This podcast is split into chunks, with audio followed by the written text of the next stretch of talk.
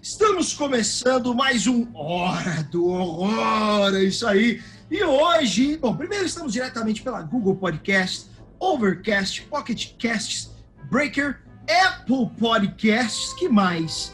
Radio Public e muitos outros. Mas basicamente você, pelo que eu estou acompanhando na audiência, você está ouvindo a gente pelo Spotify, majoritariamente no Spotify, então acompanhem a gente neste especial do mês do Dia das Bruxas, que a gente gostou tanto, né, Ju? A Juliana já tá aí, já dá seu oi, Ju. Uhul! Oi! Vai, vai. Pouco grito, gente. A gente gostou tanto que a gente vai manter esta parada. E a gente está descobrindo, quando eu converso com algumas pessoas que, que são uma, próximas minhas, enfim, eu percebo que a galera gosta deste gênero do terror. Então a gente está agregando pessoas que eles podem estar sempre que quiserem, estão convidados para estar em todos os episódios, porque a gente grava isso às sextas-feiras e em breve vamos começar a fazer ao vivo isso aqui, para ter pergunta do, do, do, telespectador. Mas enfim, então estamos trazendo mais pessoas. E hoje temos ela aqui com a gente, atriz, apresentadora, escritora, roteirista. Tem um projeto que ela escreve com a Unicef que eu deveria estar lendo para vocês direitinho que ela me mandou, mas eu não estou lendo. Mas é ela, Débora Delta, maravilhosa. Boa noite, minha querida. Fala, galera. Muito bom estar aqui do Roda de Cinema para o Hora do Horror, né? ainda mais falando sobre esse filme aí, esse clássico, que até hoje, quando eu lembro, dá uns arrepios aqui, quando eu lembro do... Bom, não vou dar spoiler, não vou dar spoiler do filme. Mas, enfim, um prazer estar aqui com vocês, ainda mais para falar de filme de terror. Eu sou fãzaça desse gênero, assim, mesmo, desde pequena. E lembrando, a Débora, que ela é do nosso time fixo do, do, do Roda de Cinema, ela é a especialista em spoilers. Verdade. Sempre dou spoiler de quem é um convidado, então não vou falar do filme dessa vez, tá? Para vocês me convidarem mais vezes aqui para Hora do Horror. Não, mas tranquilo, você já está sempre convidada, com certeza. Valeu. Pessoal, a gente trouxe para o time, que inclusive estará também, eu não sei qual programa que foi antes ao ar, mas ele estará também agora com a nossa bancada fixa do Roda de Cinema. Por quê?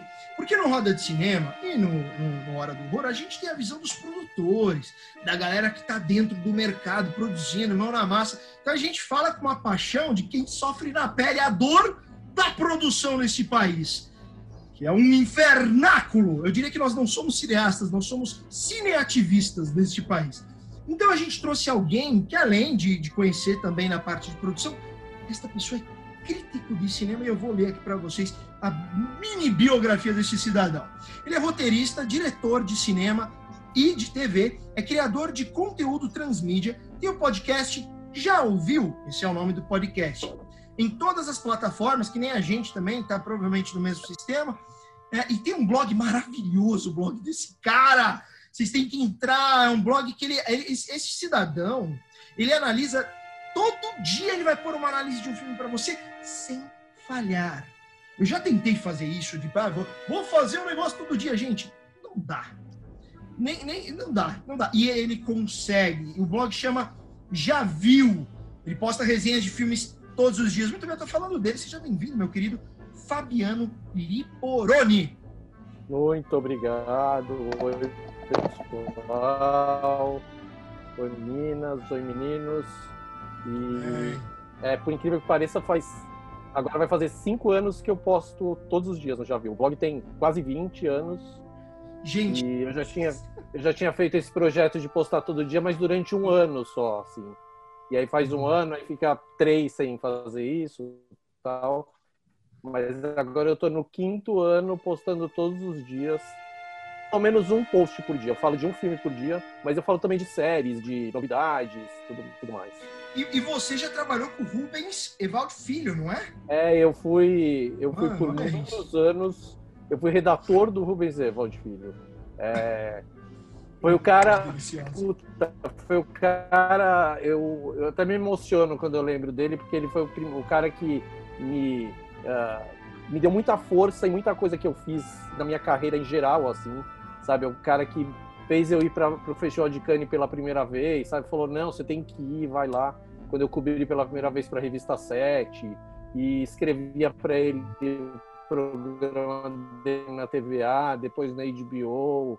É um cara que Eu sinto muita saudade dele, como todo mundo trabalhou com ele, sente saudade dele. É, aquele cara. Ele era, ele era, a gente falava sem saber, ele era uma enciclopédia do cinema. Então, antes do Google, eu trabalhei com ele nos anos 90, né? Então, na TVA, ele chegava, a gente perguntava para ele, Rubens, qual é o filme que tem não sei o quê? Ele sabia tudo, assim, era ridículo, ridículo. Cara era muito incrível mesmo. E foi ótimo.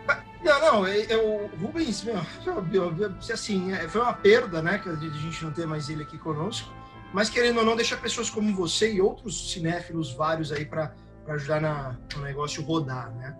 Eu sempre trouxe essa pessoa aqui com a gente, como a Débora está aqui também, é importante conhecer essa pessoa que está vestida de Fred Krueger hoje. Maravilhosa, essa pessoa, que incrível, quem não está vendo. Você tem que entrar no YouTube e ver a gente aí, que ninguém está vendo a gente no YouTube. Entra lá e acessa e assiste a gente no YouTube, pô. Não, vai, pô, PQP, vai assistir a gente no YouTube. Ó, essa pessoa que está aí, que vocês já conhecem, a Juliana Valente, se saberem um pouco dela, ela vai falar mais aqui enquanto a gente está nessa mudança aqui de cenário. É, ela tem trabalhos como diretora de cena, roteirista, diretora de arte, maquiadora e até como produtora. Ela é criadora do conteúdo, de conteúdo do canal Terror com Tudo, que aliás a gente sempre fala aqui. Acesse esse canal. Esse canal ele tem uma, uma coisa que, que, que, ele tem aquele. A, ele, ele, te ele, não é que ele te estimula, ele te ensina, ele te mostra os lugares da cidade que são um pouco assombrados para você visitar. Gente, oh, Débora, é animal. Caramba, que demais. Não, Não vou, vou voltar já. Brother, ela, sem noção, ela acha os lugares que tem umas histórias. Mano, é do caramba. É, eu, de verdade, assim, eu acho do caramba. É, aí tá aqui, ó, o canal Terror com tudo que fala de diversas, das diversas histórias extraordinárias espalhadas pelo Brasil. E ela está finalizando agora um livro guia com o mesmo tema, onde além de contar a história dos lugares, dá várias dicas The Tourismation. Ju, que foda, né, minha filha? Diga. O que você não faz na vida, me conta? Cara, eu não faço muita, muita, muita coisa, é... viu? Não Mas... Bolsonaro, por exemplo. Não te, não, te juro, hoje eu vou falar uma coisa, jamais faria isso. Hoje eu tava faz... olhando, eu tenho, moro num apartamento que tem um quintal, né? Aí eu tava olhando um negócio que eu vou precisar fazer uma reforma, enfim, que tá com problema num cano, e a ex-moradora daqui colocou uma banheira no quintal, que era banheira que ficava dentro do, do banheiro, e ela carinhosamente tirou e colocou lá. E hoje eu fiquei olhando para aquilo e pensando, por que, que eu não sei quebrar quebrar a parede, sabe? Eu fiquei olhando aquilo hoje, eu falei, sabe uma coisa que seria muito bom aprender? Seria isso, porque eu tirava isso aqui. E eu tô olhando para ela há muito tempo. Eu já tentei fazer jardim nela, não deu certo. Eu já tentei um monte de coisa. Agora vai, entendeu? Mas hoje sim pensei sobre isso, olha só. Mas é uma coisa muito macabra, Ju. Você pode se aproveitar dessa banheira aí e fazer alguma coisa nessa pegada aí, meio terror, assim, eu acho. Ai. Não, não, tá, não Ai, funciona. Não, você já ela, ela, ela, é um terror sozinha. Não, ela é um terror sozinha. Maravilhosa. Não precisa de, de, muito. Se, se, você conversa. A Juliana, ela, ela tem essa. Mas, gente, mudei. Vou falar, vou falar. Não, eu mudei de pato para ganso, né? Eu, a gente começa no Iapoca, eu vou pro Chuí às vezes. Vamos ver, a gente tá falando de outra coisa. Mas voltando ao assunto do terror com tudo, boa noite, gente. boa noite, boa primeiro, noite. boa noite, Fabrício, boa noite, Débora. Boa noite. Já faz tanto tempo, eu sou tão ruim de apresentação. Olha lá, eu mudando de assunto de novo, mas eu sou ruim de apresentação, gente. Não, eu é apresento. eu tenho canal Terror com tudo. Entra. Ana, a, não, a, a, gente normalmente tem um delay de comunicação, por isso que é meio atravessado. Quando, quando acabar essa porcaria dessa pandemia, a gente, a gente já se programou, eu, L e o Will, Agora a Débora, obviamente, convidada, se quiser já está, enfim, aí depende dela e do Fabiano. A gente vai ter um lugar, é um lugar que vai ser meio, meio darkzão para a gente gravar o, o, o Hora do um negócio bem temático. Mas a Juliana, ela tem essa coisa do terror mas tão, tão na essência dela. Você tá falando com ela no zap, você manda qualquer coisa, a figurinha dela é um Beelzebub, tá ligado?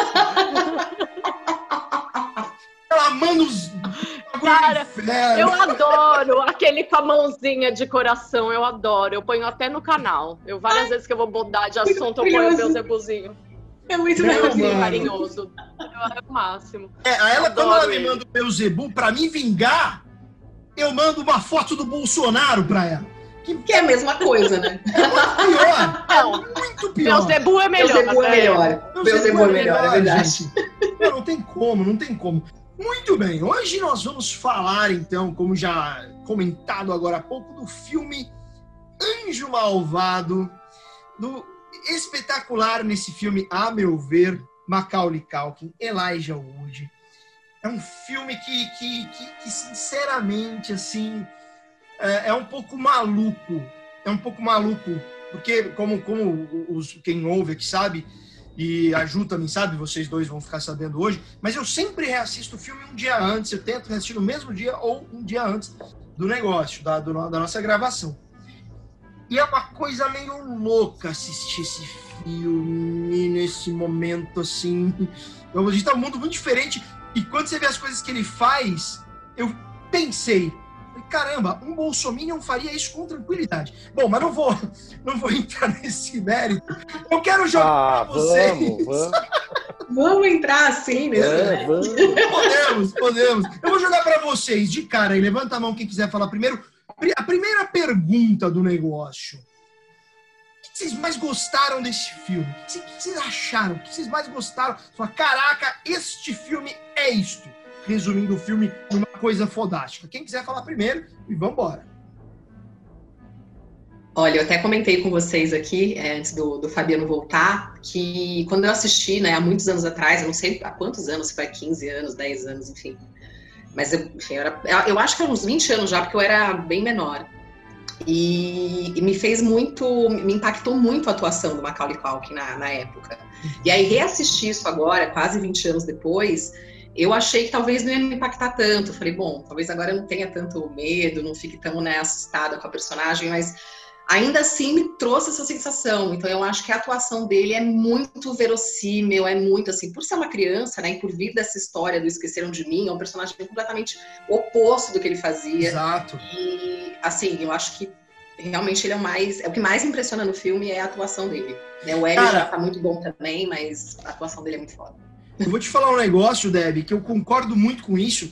Eu reassisti de, na madrugada, né, dessa madrugada virando quinta para sexta, eu falei, ah, cara, não vai me impactar tanto. Ah, vai ser. É, eu achei também. Meio xoxo.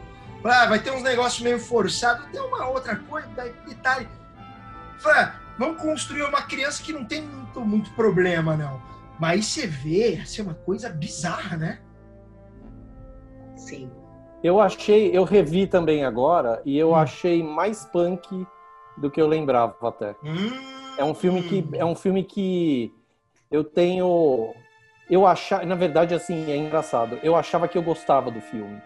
Sempre que eu penso nesse filme, eu falo, puta, Anjo Malvado é um filmaço, né? E eu descobri que eu odeio o filme. Sabe, eu acho. Por quê? Acho, porque é um filme que não deveria ter sido feito, eu acho. Sério, Sabe, eu acho velho? muito punk. Eu acho. Porque o, o personagem do Macaulay Culkin, ele é meio nazistoide, assim, sabe? Ele é um... Você falou de Bolsominion eu acho que ele é, é um passo além até, sabe? O cara, o moleque é um. É um é, psicopata. Que, é um psicopata. E assim, o que me incomoda no filme é pensar que ele ele não é não é um filme de horror normal assim que ele é possuído pelo demônio ou é a reencarnação é o, o Damien não sei o que nada ele é um moleque malvado sabe? Então, assim, isso é uma coisa que me incomoda muito e que, assim, obviamente não é assim, não vamos fazer filmes sobre pessoas do mal, acho que tem que fazer também para mostrar. Mas é um filme que eu fico pensando assim, quem é o desgramado que teve uma ideia dessa? Sabe? Quem né? deu grana? Quem, é quem deu grana para que esse filme fosse feito? E o pior, que assim, eu dei uma pesquisadinha esses dias também sobre o filme, o, o roteiro foi escrito pelo Ian McEwan, que é um escritor inglês, que é o escritor inglês meu preferido vivo. É o cara que eu mais amo no mundo, assim, sabe? Ele veio, ele veio para o Brasil, acho que faz uns três, quatro anos, e eu fui atrás dele, vi uma palestra do cara, peguei autógrafo em vários livros, não sei o quê. O cara é maravilhoso, a, a, a bibliografia dele é maravilhosa, e os, os livros dele são super tem sempre esse pé numa coisa que eu chamo de horror da vida real. Sabe? Que é. É. E, e os, os livros dele são assim também, sabe? Sempre tem algum, alguma desgraça que acontece que vira uma bomba atômica na vida de famílias, ou de pessoas, ou do casal, ou do moleque, não sei o quê. E esse filme, eu acho que é bem isso, assim, é o horror da vida real mesmo. E aí oh, ele diz uma. Uh...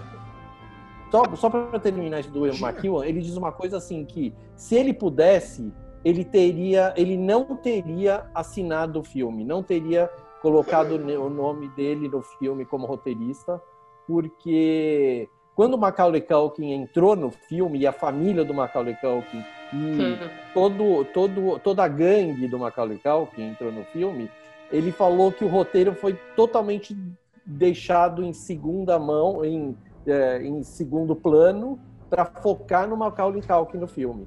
E aí eu fico pensando, e assim, é uma pergunta que eu queria jogar para vocês já, de uhum. cara. Imagina, o Macaulay Culkin é, é o que foi dito aqui que ele acabou de, ele tinha acabado de sair do Home Alone, do Esqueceram de Mim. Era o grande astro de Hollywood, assim, tipo, há muito tempo Hollywood não tinha um moleque é, bombado, criança, né, que nem ele. Uma criança do tamanho dele, assim como astro.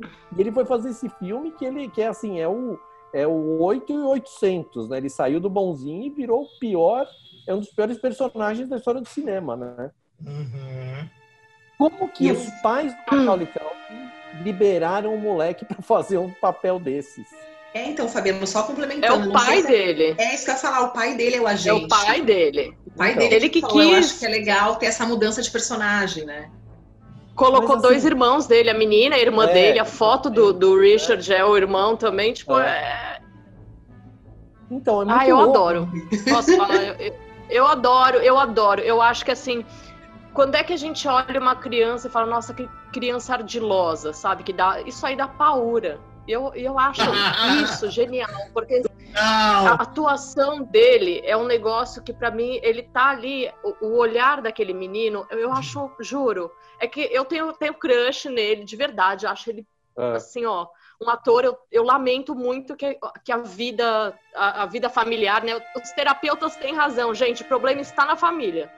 Total. Tá? Exatamente. Vamos só dar forçar, assim. Eu Viva lamento muito que isso tenha acontecido. Viva Freud! Olha, mas assim, lamento demais, porque eu acho. Até, eu, eu, amo Party Monster, por causa dele. É, eu, Marilyn Manson também, mas eu amo, ele tá demais. Eu também, E eu lamento, mas, assim, juro, eu acho que faltou oportunidade para ele. Mas eu não acho que ele esteja ruim no filme, muito pelo contrário, ele tá maravilhoso no filme. O problema para mim é o, é o filme em si, sabe? É o personagem que escreveram para assim, por acaso foi ele, mas para qualquer criança de 10 anos de idade fazer. Sabe? É uma coisa que me incomoda muito, assim. Eu eu, eu... Pode, pode falar, desculpa, conclui. Pode concluir. Não, não, vai aí, vai. Não, eu ia falar, cara, que, que isso eu acho legal dessa, desse, desse, dessa hora do horror porque a gente realmente complementa e a gente dá talvez, é. é, insumos para as pessoas refletirem. Eu nunca tinha pensado claro. nesse ponto é, é, sobre. Eu nunca tinha pensado sobre o tema a partir desse prisma. Mas eu, eu vou muito do que a linha da, da Ju, eu concordo muito com a Ju nesse ponto, de, até de outros episódios, que o maior horror que a gente tem não é o, o Michael Myers, o Fred Krueger, o Jason, é, não é. O maior horror são os horrores e os terrores dia a dia da vida real. É, tá é o horror da vida real. Que não existe. Não tem roteiro que iria conseguir construir o que a gente está vivendo. Aliás, a gente podia fazer, né, gente, um roteiro de virar um filme de terrores que a gente está vivendo nesse é, país. Porque hora do daria horror, uns, daria uns 10 né? filmes, certeza. O Hora do Horror a gente, Cara, já combinou.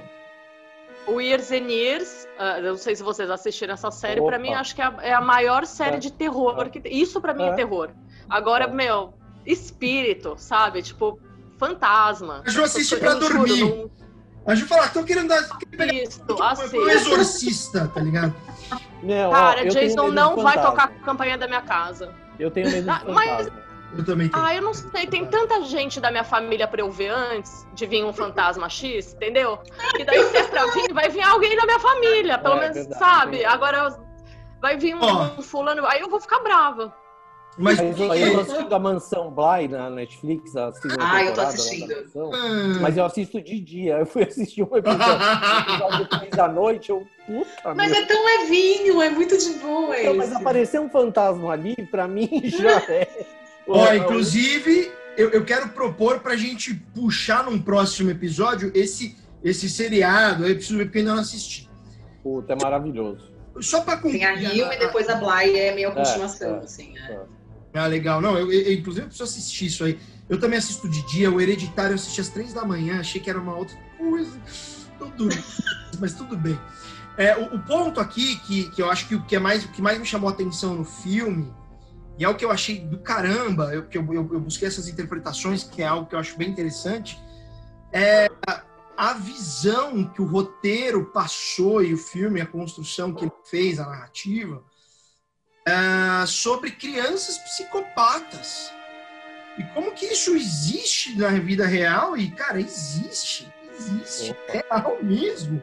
E o que, que os pais fazem quando você tem uma criança psicopata? Aquela cena que eu não vou entrar, não vou falar disso agora especificamente, que a mãe percebe, que a mãe falando com ele fala, cara, que ele fala, você matou o Richard? E se eu matei? Mano, uma criança, brother. Então, assim, isso para mim é muito poderoso, e aí que eu discordo do, do Fabiano, eu acho que isso precisa sim ser trazido, feito e falado, porque é muito pesado. E muitas famílias, às vezes, vivem isso sozinhas, às vezes tem vergonha de falar, e às vezes tem vergonha de levar para uma terapia, e tem vergonha de lidar com isso, e não sabe. Ou é vergonha. Eles nem então, sabem, né, o que está tá se passando, é, o que realmente está acontecendo. Enfim. Exato. Ou, ou, ou, crianças que nascem normais, que por questões de abuso, e acontece muito, porque assim, quantas pessoas que eu conheço que eu não imaginava que as pessoas foram abusadas pelos pais, pelo pai, cara.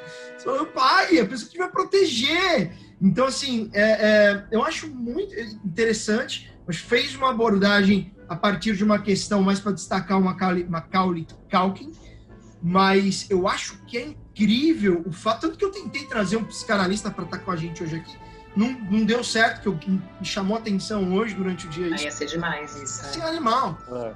Então eu acho que por esse prisma, é, eu, eu, eu, eu, eu acho que o que me chama mais atenção é o filme trazer à tona de uma forma assim, ó, blow, na tua cara, aquela cena que ele joga o manequim na, destrói a, a... É, para mim essa é a melhor cena do filme. Para mim Puts. é o que é a cena que eu mais lembro o tempo todo. A primeira cena que eu penso quando que eu me lembro quando eu penso no filme é essa, é o, o manequim da, da ponte, né, do viaduto. Uhum. Agora, Cara. deixa eu me redimir uma, um pouquinho, porque eu já, já cheguei no meu primeiro episódio aqui no, no podcast causando. Não façam mais esse filme. Não, é mentira, assim. Eu acho que todo filme tem que ser feito, até esse filme. E eu vou. E o que eu quis dizer é o seguinte: que tem filme que me incomoda tanto. Esse é um dos filmes que me incomoda tanto, assim, que eu, quando eu acabo de ver, e quando eu acabo de rever depois de 20 anos, também não sei quanto tempo eu tinha visto a última vez, me incomoda mais ainda. E uh, vocês falaram também de crianças do mal, não sei o quê. O ano passado eu vi na mostra e ele deve é um filme que agora está pelas internets da vida para ser assistido. É um filme alemão que se chama System Crasher. Eu não lembro o título, eu acho que até tem um título em português. Depois eu passo para vocês. System tá, aliás, tem no meu blog, javiu.wordpress.com. Procura por System Crasher. Uhum. E é um filme, é a história é um filme sobre uma menina de 11 anos de idade na Alemanha, nos dias de hoje. É um, é um drama, não é um horror, nada, é um drama. E é um filme sobre essa menina de 11 anos de idade que ela é colocada, ela é entregue pela família dela para o governo, para a assistência social do governo cuidar da menina, porque a família não sabe o que fazer com a menina, que a família, a, a menina é um horror, nível, quase nível Macaulay Culkin no filme. Sabe assim, a menina bate no, na, nas irmãs mais novas, aí nasce um nenê, a menina tenta matar o nenê e não sei o quê. Aí a família fala assim: Meu, não sei o que fazer, tchau, vai embora. E a menina fica sofrendo porque a mãe dela mora, tipo, a 200 metros de onde ela tá morando e ela não pode ver a mãe, nem as irmãs, não sei o quê, porque ela é um inferno, sabe? E o filme vai mostrando, é um dramão pesado, assim, mas é lindo o filme, é maravilhoso e vai mostrando como que uh, uh, o governo alemão, as, os assistentes sociais fazem para lidar com essa menina, que é um personagem punk, que quanto mais você vai vendo o filme, mais você vai ficando incomodado, é exatamente o Anjo Malvado. E tem um final assim que você fala, impossível, não pode terminar assim esse filme, sabe? Tipo, eu fiquei chocado assim quando terminou, mas aí depois fica pensando, tem aquele filme que você leva para casa e vai pensando e fica remoendo as histórias todas, tal, que é maravilhoso, né? E, Exato.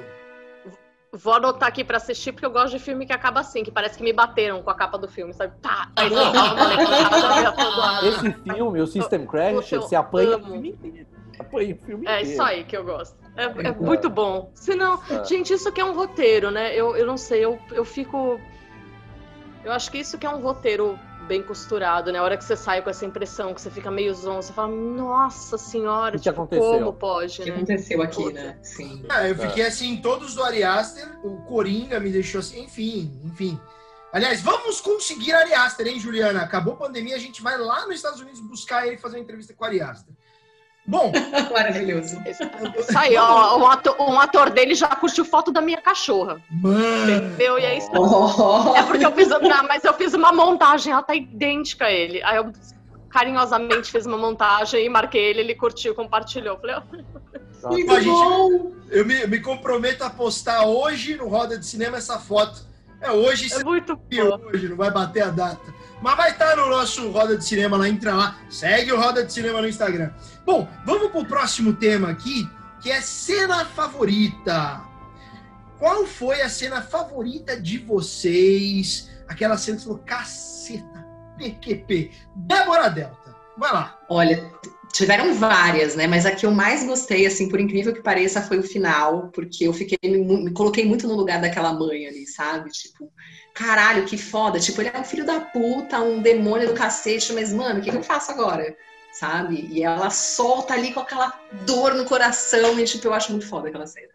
Né, de um filme tão pesado e tão punk, tão tipo terror ali, suspense, aquela cena eu acho que é uma cena mais dramática ali, que dá uma quebrada um pouco também no filme.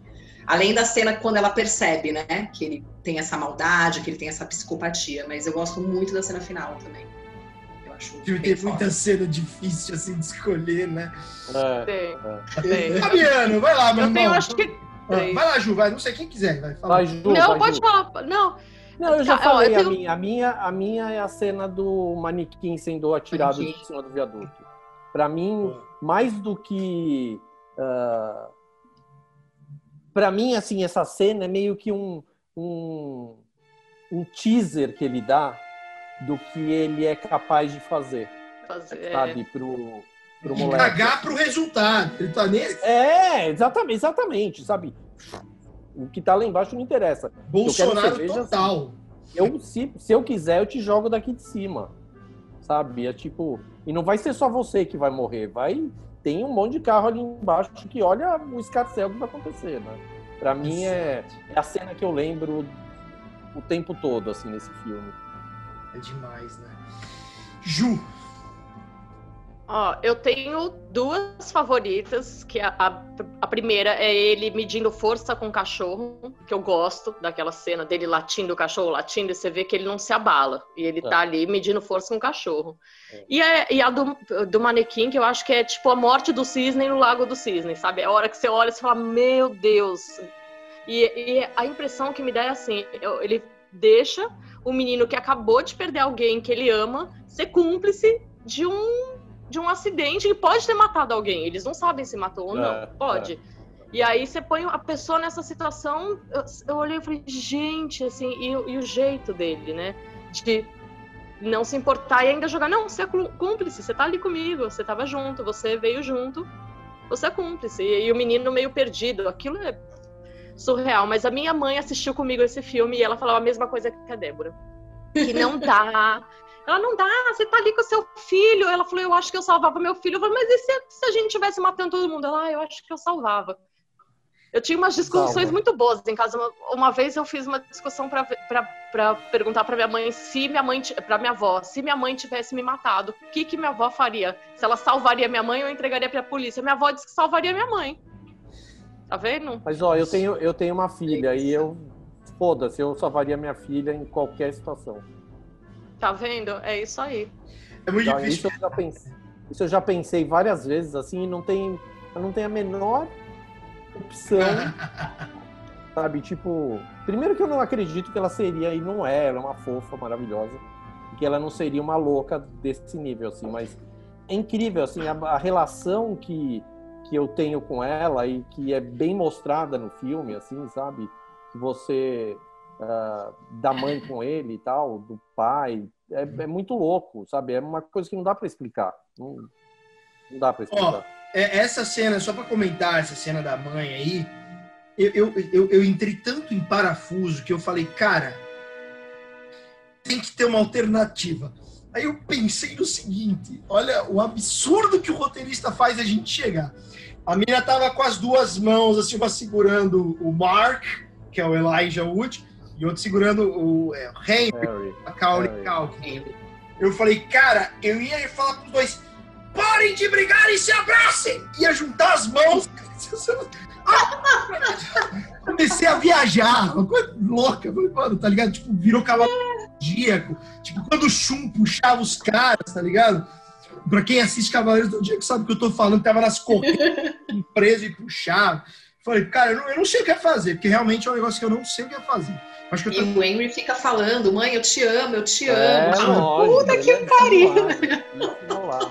Bom, isso é uma coisa também que eu fiquei pensando, assim, eu não tinha pensado anteriormente quando eu vi, mas o que me incomodou um pouco no filme que me fez desgostar um pouquinho é que o Henry ele parece muito mais adulto do que ele deveria ser. Em atitude o texto dele me pareceu muito mais de adulto do que o do Elijah Wood sabe? Então eu fiquei pensando assim se ele fosse isso isso eu acho que é uma coisa que veio uh, que deve ter incomodado o Ian McEwan o roteirista também porque pelo que eu conheço dos livros dele, ele com certeza colocou os dois no mesmo no mesmo pé de igualdade, assim, sabe? Porque o e, e eu vou dar um outro exemplo. Sabe um filme que me incomoda? Agora veja o nome do filme, cacete. O filme da Ju, Ju, Juno, Juno, da menina que engravida. Juno, eu não vi o Juno, cara, não vi ainda. Não, não precisa, não precisa.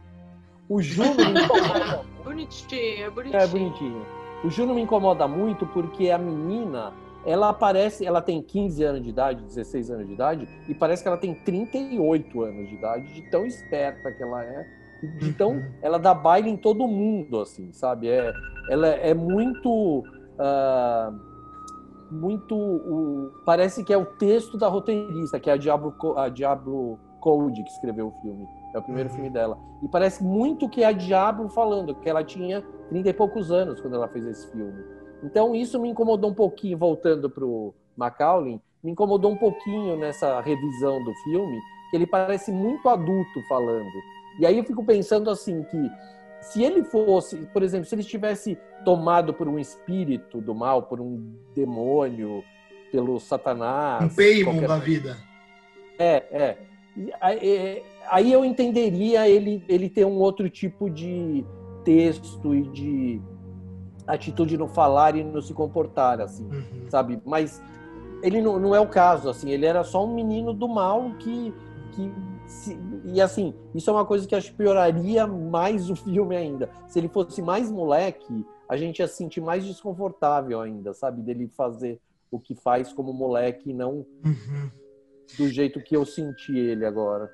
Cara, eu acho que isso tem a ver, não acho que justifique, o ponto é muito correto, confesso que também falei, caramba, isso aqui é uma fala de um adulto. É, é, um pouco típico dos psicopatas, porque eles realmente têm uma questão que foge à normalidade, ainda mais quando eles se assumem o que eles são, né? A frieza e a zero empatia geral. Mas eu concordo que isso também me incomodou. Eu concordo que isso... É porque ele tinha 10 anos de idade, né? Exato, é muito, né? É muito pequeno, é muito pequeno. É, eu, concordo com o Fabiano em relação às falas, mas em relação ao comportamento frio, distante, de parecer até um pouco adulto, eu vi uma entrevista é, há um tempo atrás de uma menina que, é, que foi diagnosticada Beth. com psicopatia. Acho é que é a menina Beth, não é? é eu acho que é essa mesmo. Cara, você ouve a entrevista dela, dá medo, parece que tipo estão conversando. Nossa, me manda. Eu mando depois para vocês. E aí ela cresceu, essa entrevista é antiga, e ela cresceu, e aí foi, foram fazendo um certo tratamento. Eu não sei como ela tá hoje, mas parece que tinham conseguido, tipo, reverter a psicopatia. Eu nem sei como é que como é que foi o final dessa história. Nossa, Mas, assim, a frieza com que ela fala e, e, o jeito que ela se porta parece um adulto. Lógico que né, os termos, as palavras, eu acho que realmente são as palavras de uma criança, até porque ela não tem a vivência, né? De um adulto, mas a frieza e o comportamento é muito diferente de uma criança normal. É, né? E nisso é. que o Macaulay é eu... que me impressionou um pouco, porque eu uhum. já tinha visto é, a entrevista quando eu assisti de novo agora. Eu falei, ah. caraca.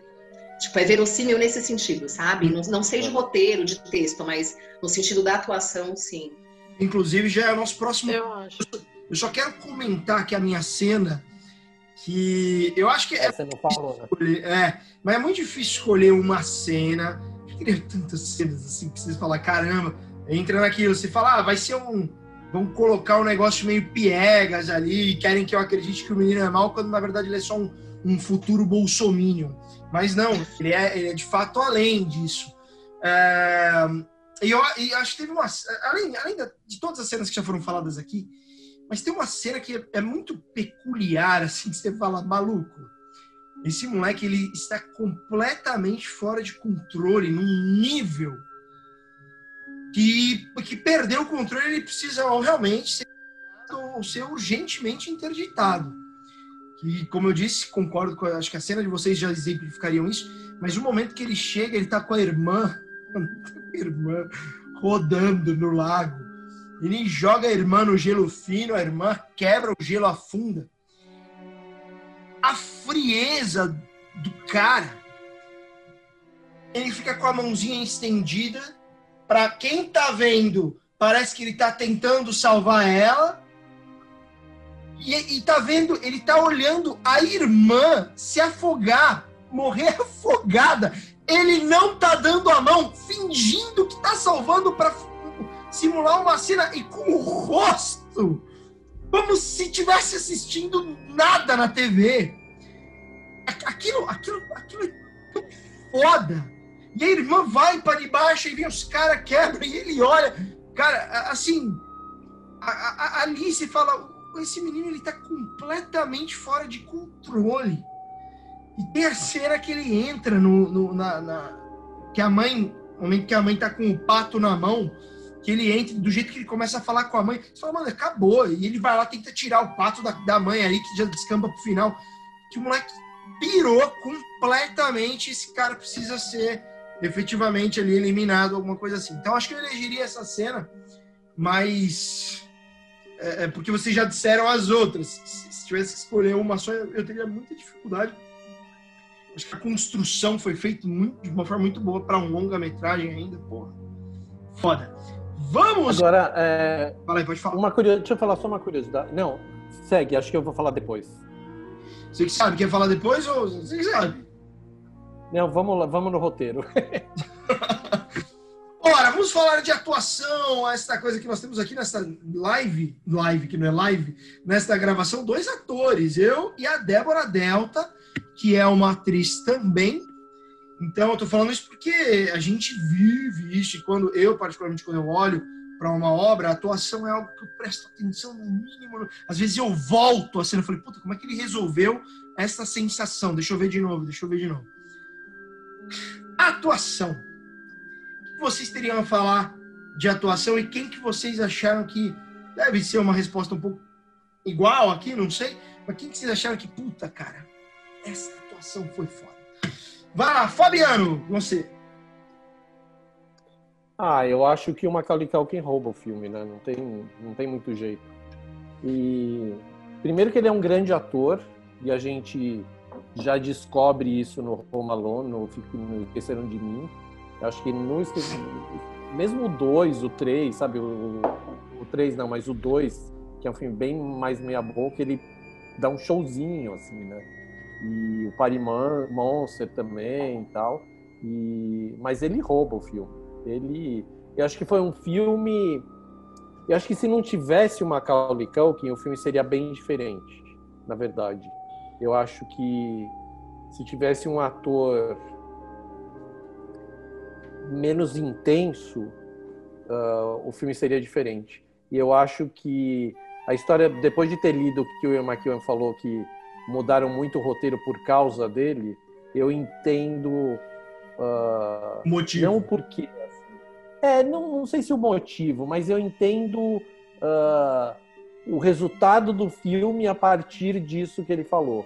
Sabe? Acho que É, claro que tem esse personagem, ele é um puta ator, mas é aquela história de ter o roteirista ali no set e refinando o roteiro para o ator mesmo, ver como fala melhor, não sei o quê. Muito frescura de ator, vocês são atores, são muito frescos, brincadeira. não, mas é, não, mas eu, eu, acho, eu acho fundamental isso. Eu como, quando trabalho como roteirista para uma série ou para um filme, que eu estou no set, eu sempre converso com o elenco, falo assim, ó, vamos ver se tem, porque tem às vezes tem tem uh, é verdade o ator, roteirista... cara, é, é, tem frases que o roteirista né? escreve pensando no ator, no personagem, mas não pensando no ator, porque nem sabe quem é o ator. Aí depois não fica legal uma frase na boca daquela pessoa falando aquilo, né? Então chega nesses nesses detalhes, essas nuances, assim, esses detalhes são super importantes, eu acho. Uhum. E, e eu acho, eu acho que nesse filme super funciona isso, sabe? O filme foi, no final das contas, eles conseguiram a grande estrela de Hollywood e eles repensaram o roteiro para esse cara e funcionou. Cara, só um ponto sobre isso do ator. A gente entrevistou, inclusive, foi agora, segunda-feira, né, Debs? A Fátima Toledo. A Fátima Toledo, é. Eu já fiz, é, que é uma puta preparadora de elenco, para mim, a maior do Brasil. Eu falo isso porque eu já vivenciei o curso dela, já vivenciei um, um filme com ela, então eu, eu entendo é, é, é, bastante disso. Quando, quando existe esse jogo, e não é sempre, por isso que o ator não pode se acostumar dessa forma ator ele tem que, ter, tem que estar preparado para trabalhar com qualquer coisa. Para tudo, é. Para tudo. E não é porque, ó, porque o ator tem que estar pronto para tudo. Não, não é. Que realmente ele vai se deparar com diversas situações. Ele tem que saber é. É, é desenvolver ali, render. Mas o, o, a, o melhor exercício, para quem está vendo a gente é roteirista e tal, e eu, e, inclusive eu gravei um curta com, na época, sei lá, uns sete anos, com os alunos da USP. O melhor exercício é ter um, um, trabalho conjunto entre o roteirista, o, os atores, o preparador de elenco, o diretor, entendendo assim, falar, oh, atores, esse seria, esse, esse seria o texto, a cena seria essa, o começo, meio e fim é, da cena é isso. O que vocês trariam genuinamente se vocês estivessem vivenciando isso? E plau!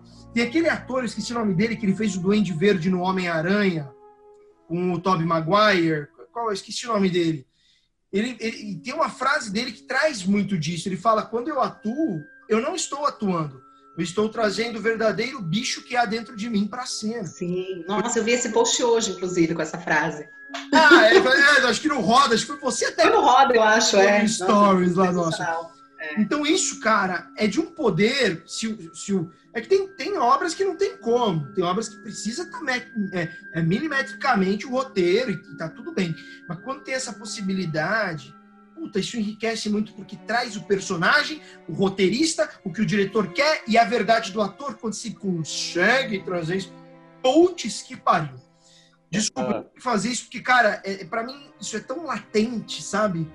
E, e, é bom. Mas eu acho que faz, faz todo sentido, assim, eu tô pensando agora, falando um pouquinho de outro filme como referência, o Jack Nixon no Iluminado, tem muitas cenas hum. que ele trouxe muita coisa, que não tava no roteiro, não, o diretor não tinha pensado e ficou no filme porque o cara é foda, tipo, óbvio, porque teve essa abertura também do diretor, meu, me traz coisas que tem a ver com o universo do personagem. E foram ficando no filme, assim, que são detalhes que dão toda a riqueza pro Iluminado, sabe? E o Kubrick, o né? O trabalho dele a... com o Kubrick ali, que é, pois é, né? Só o Kubrick só. Como é que chama a atriz do Iluminado? Esqueci o nome. Ju, me ajuda. Putz, esqueci. A ah, Shelley Duval?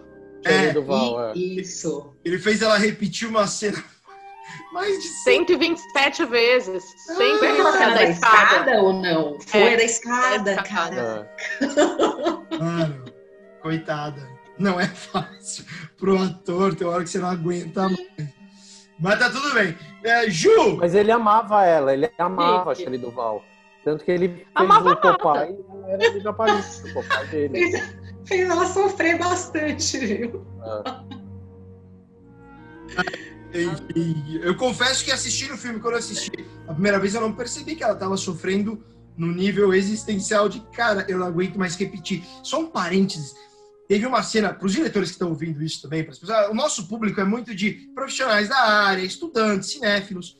Eu gravei um curta uma vez, eu não lembro agora, não lembro agora para quem que era. Inclusive passou no SBT, cara. Incrível que pareça. A, a, a, diretora era amiga de alguém o Silvio Santos dá dessas. Ele, ele passa uns bagulho do nada, assim. Enfim. É, eles era, uma, era, um, era um filme sobre a ditadura militar, assim, super criticando a ditadura militar, deixando claro que o nome é ditadura e não regime ou revolução. É, pelo menos estou dando aqui a, a minha, o meu modo de ver. E teve uma cena que você tinha um cara que ele era preso, um menino incrível, ator incrível, incrível. Eu era o cara que maltratava o menino. Eu era o, o ditador, o cara da ditadura lá. E esse menino, ele ele era uma cena que ele tinha que ser preso. Então, eu já tinha dado o decreto para o menino ser preso, vinham os policiais e maltratando mesmo, jogava na cadeia, fechava. Então, ele vinha numa uma avalanche de emoções, sendo arrastado, até quase machucado, que era um negócio muito real. O diretor, talvez pela inabilidade dele, tinha a diretora, a menina, enfim, nessa cena era um diretor, e não era a menina. Talvez pela inabilidade, cara, ele fez, ele começou a repetir a cena muito, e o ator ele gritava muito, era, ele se debatia muito. É o tipo de cena que você tem que matar, cara, no máximo no terceiro take. A não ser que tivesse um erro de, de, de qualquer coisa. Mas o diretor estava errando o trabalho dele com o diretor de fotografia. Então toda hora volta porque a fotografia não pegou aqui, volta com a câmera. Não dá, você não pode ficar. Faz. Não é uma cena ali no café da manhã, né? Tipo... É, passa a cena, até se tá com a fotografia toda acertada, mas passa a cena ali, tipo, sem energia, passa em branco, ok, vai ser aqui, ele vai se movimentar aqui e grava. E, juro, teve uma hora o menino não aguentava mais chorar, ele tava já sem voz, tava todo machucado, não rendia mais. Aí começou a, repetir porque não rendia mais. E aí teve uma hora que falou, cara, e, e, não é porque o ator é ruim, o menino era incrível. Foi estudar cinema na Irlanda, moleque foda. Então isso, isso é um problema, mas o Kubrick conseguiu chegar ao dele. Ju, vamos lá, desculpa, eu desvirtuo aqui o, o tema, mas que eu acho que é interessante às vezes fazer esses comentários. Ju, a, qual ator preferido? O que, que, você achou da atuação no filme em geral dos atores, atrizes? Vai lá. Bom, primeiro, né, construíram um palanque, Macaulay Culkin, galera embaixo. Eu acho que ele, assim, ele tá, tá de chorar, porque enfim, eu acho que também é, esqueceram de mim, eu já acho ele maduro. Eu, eu acho que ele, é um, ele foi um menino mais maduro. É, sabe a Maísa? Aquelas coisas que a gente assistia e fala, meu Deus do céu, como é que ela pode ter essa rapidez? Né? Então, eu acho que ele era esse tipo de criança, uma criança mais madura, assim. E isso acho que deu uma crescida em determinados papéis. Por isso que esse papel que ele se comporta de uma forma meio estranha, eu achei que foi tipo um encaixe de luva, assim, sabe? E eu acho excelente. Agora, a mãe dele, né? A mãe dele, eu tenho vontade, assim, dá vontade de acelerar, sabe? A pausa, eu não sei, a, a, personagem me incomoda, ela me irrita um pouco. Não, sabe, o Elijah eu acho que tá, tá tudo certo, uma gracinha, tem uma, um, um, um AB ali dele com uma Macaulay que rola, uma, umas tretinhas assim.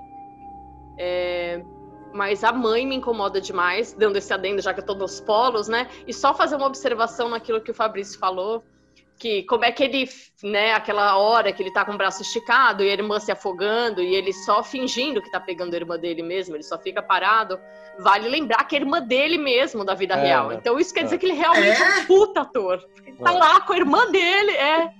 Ali só com o bracinho, a menina se afogando e ele não, e ele tá, meu, dentro do papel. E ele é uma criança. Aquilo para mim, eu olhei e falei, meu Deus do céu, tipo, é um mini adulto mesmo, é um robozinho. Eu, eu acho ele, né, ele, ele é impressionante, esse menino. É. Cara, eu não sabia que era irmã, brother. É, irmã dele. E o bebê, o Richard, o bebê que morre, é irmão dele também. É irmão dele. O pai, o pai, o pai o, também é alguma coisa dele? O pai do filho lá, o tio dele, na verdade. É algum... Não, acho que não. Não, não. O pai real dele é um agente, era um agente dele, né? Que não atuou. Não, não, não ele, ele era um ator frustrado. Diz que ele ficou tentando socar os filhos em Hollywood até que ele conseguiu com uma Macaulay Culkin. Olha, ele tinha uma facilidade ali de decorar texto. O menino já diz que põe um texto na frente do menino, ele decorava, ele tinha uma interpretação boa e aí ele já subiu rápido. E aí o pai adorou, né? Cara, mas foi pai isso que, que fudeu a carreira dele, então, provavelmente. Essa estragou, obsessão estragou. do pai que certeza. Não, isso porque o pai trabalhava onde? Na igreja, né? Papai saiu da igreja. E aí papai foi fazer empresário. Aí ele fez só essas merdas. Diz que ele começava a amarrar os contratos, queria trocar diretor, colocava todos, queria colocar todos os filhos no filme, sabe? Só assim. E, e diz que o menino, o Macaulay Culkin no final ali, antes dele se emancipar, ele tinha mais ou menos 270 milhões. Só que a hora que foram ver, ele só tava com 70 milhões. O pai gastou tudo. E fazia ele dormir num sofá com o irmão. E ele dormia no sofá junto com o irmão. E o pai dormia numa cama gostosa, com televisão é e tudo. É, é, é, Eu vi uma entrevista hoje. Tava fuxicando mais. A hora que eu li, eu falei, o quê? Eu falei, terapia tá aí, tá vendo? Ó, ainda bem que ele se emancipou. Ainda, ainda bem. bem, cara. Que loucura. Eu não sabia isso, não. Porra. Terrível, Olha, né? é, bom, então mais um voto para Macaulay Culkin, é isso, né? É, não tem jeito, né? O cara, Tem jeito, o né? filme é ele, né? Sim. Não, ele é foda. Eu acho ele muito foda. E concordo com a Ju, viu, Fá, em relação à, à mãe, assim. Teve várias horas que eu falo, meu, dá vontade de dar uma sacudida nela, É, assim. é. Parecia que ela tava num modo slow, assim, tava totalmente aquém as outras interpretações. A minha sensação foi essa também. E Dé, você também é Macaulay Culkin na veia aí.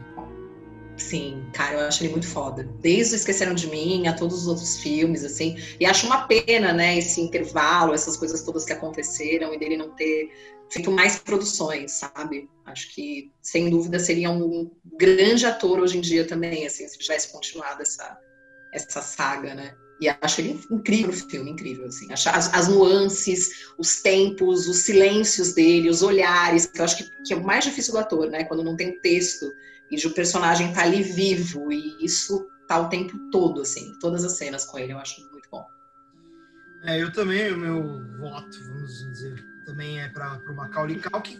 Eu só acho que, que eu, eu, é, eu, eu, eu pesaria bastante, quase que equiparado ao Macaulay Culkin, o Elijah Wood, porque da mesma forma que o Macaulay Culkin é o psicopata doente que, que faz as coisas com a maior cara lavada, ele enfrenta o cachorro, que realmente é um menino fazendo aquilo, se você compreender que ele é o, vilão e o mocinho é o Elijah, o Elijah ele cumpre muito bem o papel de salvador da pátria em diversos momentos. Tem um momento que eu vejo ele com a, menina e eu acho, putz, agora a menina tá segura porque tá com ele. É sério, tem uma hora que tá no parque ali, que é uma cena um pouco desinteressante, tá no parque, que tá o Elijah, a psicóloga lá, aquela terapeuta que, pelo amor de Deus, que, que faculdade que ela fez, aquela mulher. Tinha que entregar, né? Nenhuma, nenhuma. Nenhuma. Tirou por PDF. Nenhuma. O que aconteceu? Não. É, é, e, e que ele tá lá, a, a postura corporal dele, olhando a menina brincar no negócio, me lembrou de uma viagem, assim, eu falei, caramba, uma piada, que eu tenho uma coisa meio piadística na minha cabeça. Mas, caramba, está aí o Chuck Norris. Porque eu, eu, fa- eu falei, cara, a menina tá segura, ele tá atento ali, né? se vier o Macaulay Culkin não vai fazer nada porque ele tá ali. E o Macaulay Culkin realmente alça ele num lugar que, que, que, que fala, puta, esse menino é o, é o menino que tá me impedindo de fazer as coisas. Ele chega a verbalizar, você não vai me impedir de fazer as coisas. O psicopata, para colocar alguém nesse lugar, é, é porque ele realmente encontrou ali um- um- um- uma barreira, uma- um muro para Eu chegar. acho que todo psicopata gosta de ter esse embate, né? Se a gente for pensar É, no o Coringa, Nêmesis, né? sempre de O- ter alguém ali, ó, tipo, pra É, é. tentar impedi-lo, senão perde a graça de fazer a coisa. É, né? exatamente. E ele precisa ser, ele precisa ser é, testado o tempo todo, né? Ter o, Isso mesmo. o oposto, né? Exato, para ele se sentir superior ao venci, né? Aquela coisa arrogante do psicopata. Então, assim, eu, eu pesaria muito o Elijah. Acho que tem um olhar muito forte. Ele, ele, ele- a expressão dele, aquela hora que eu, eu, eu vibrei de novo. Falei, o que, que eu tô vibrando sozinho em casa? Aquela hora que ele tá, que, que, o, que o pai lá prende ele, você vai ficar aqui. Aí o, que a, o Macaulay Culkin ah, foi com a mãe falou, ah, mãe, vamos dar. Inclusive, aquele diálogo foi horroroso. Acho que foi o ponto que, eu, que me desagradou. Que ele falou pra mãe, vamos dar uma voltinha. Naquele momento não cabia aquilo, eu achei meio bizarro no roteiro aquilo. Mas no momento que tava lá já preso lá, que parecia um, um leão enjaulado, ele pega a cadeira e pau, quebra e joga a cadeira, ele vai pular, pular pra fora da sala e o pai, bunda mole lá, segura Ele, aquela cena, eu falei, caramba, mano. Eu falei, caramba, era isso que eu queria. E o filme consegue levar. A gente tá falando de duas crianças. Quando que você vai imaginar na sua vida que duas crianças estão nessa vibe de, de heróis salvando vida? Não tem. Então o filme realmente é foda nesse aspecto. Mas Macaulay Culkin, mas eu não conseguiria deixar de destacar a interpretação do Elijah. E eu não me incomodei com a interpretação da mãe, cara. Eu acho que é uma interpretação secundária, sim, mas não me despertou um incômodo. Talvez porque eu tava tão apegado ao que tem de bom ali nos caras que eu nem reparei. Talvez tenha sido uma falta de, de reparar. É... Eu acho que o que incomoda ah, da mãe mais é o personagem do que a interpretação. Uhum. Eu acho que ela faz bem o personagem dela. Sabe? É um personagem, meio mãe... bunda mole, né? É, ela é uma mãe idiota Porra. que não vê um, não enxerga um palmo na frente do nariz, né? E... A impressão Mas que dá é... é que ela, na verdade, ela, ela tinha já percebido que, que ele podia ser ruim, porque você vê que para ela mudar de opinião é rápido, mas eu acho que ela tá na fé ainda da mãe que não sabe. Mas é. o que eu, me pegou na atuação dela, não sei se vocês sentiram isso, é a cena do patinho. A hora que ela acha o patinho, eu acho que aquela cena tinha uma potência para ser tão violenta quanto a cena do, do manequim.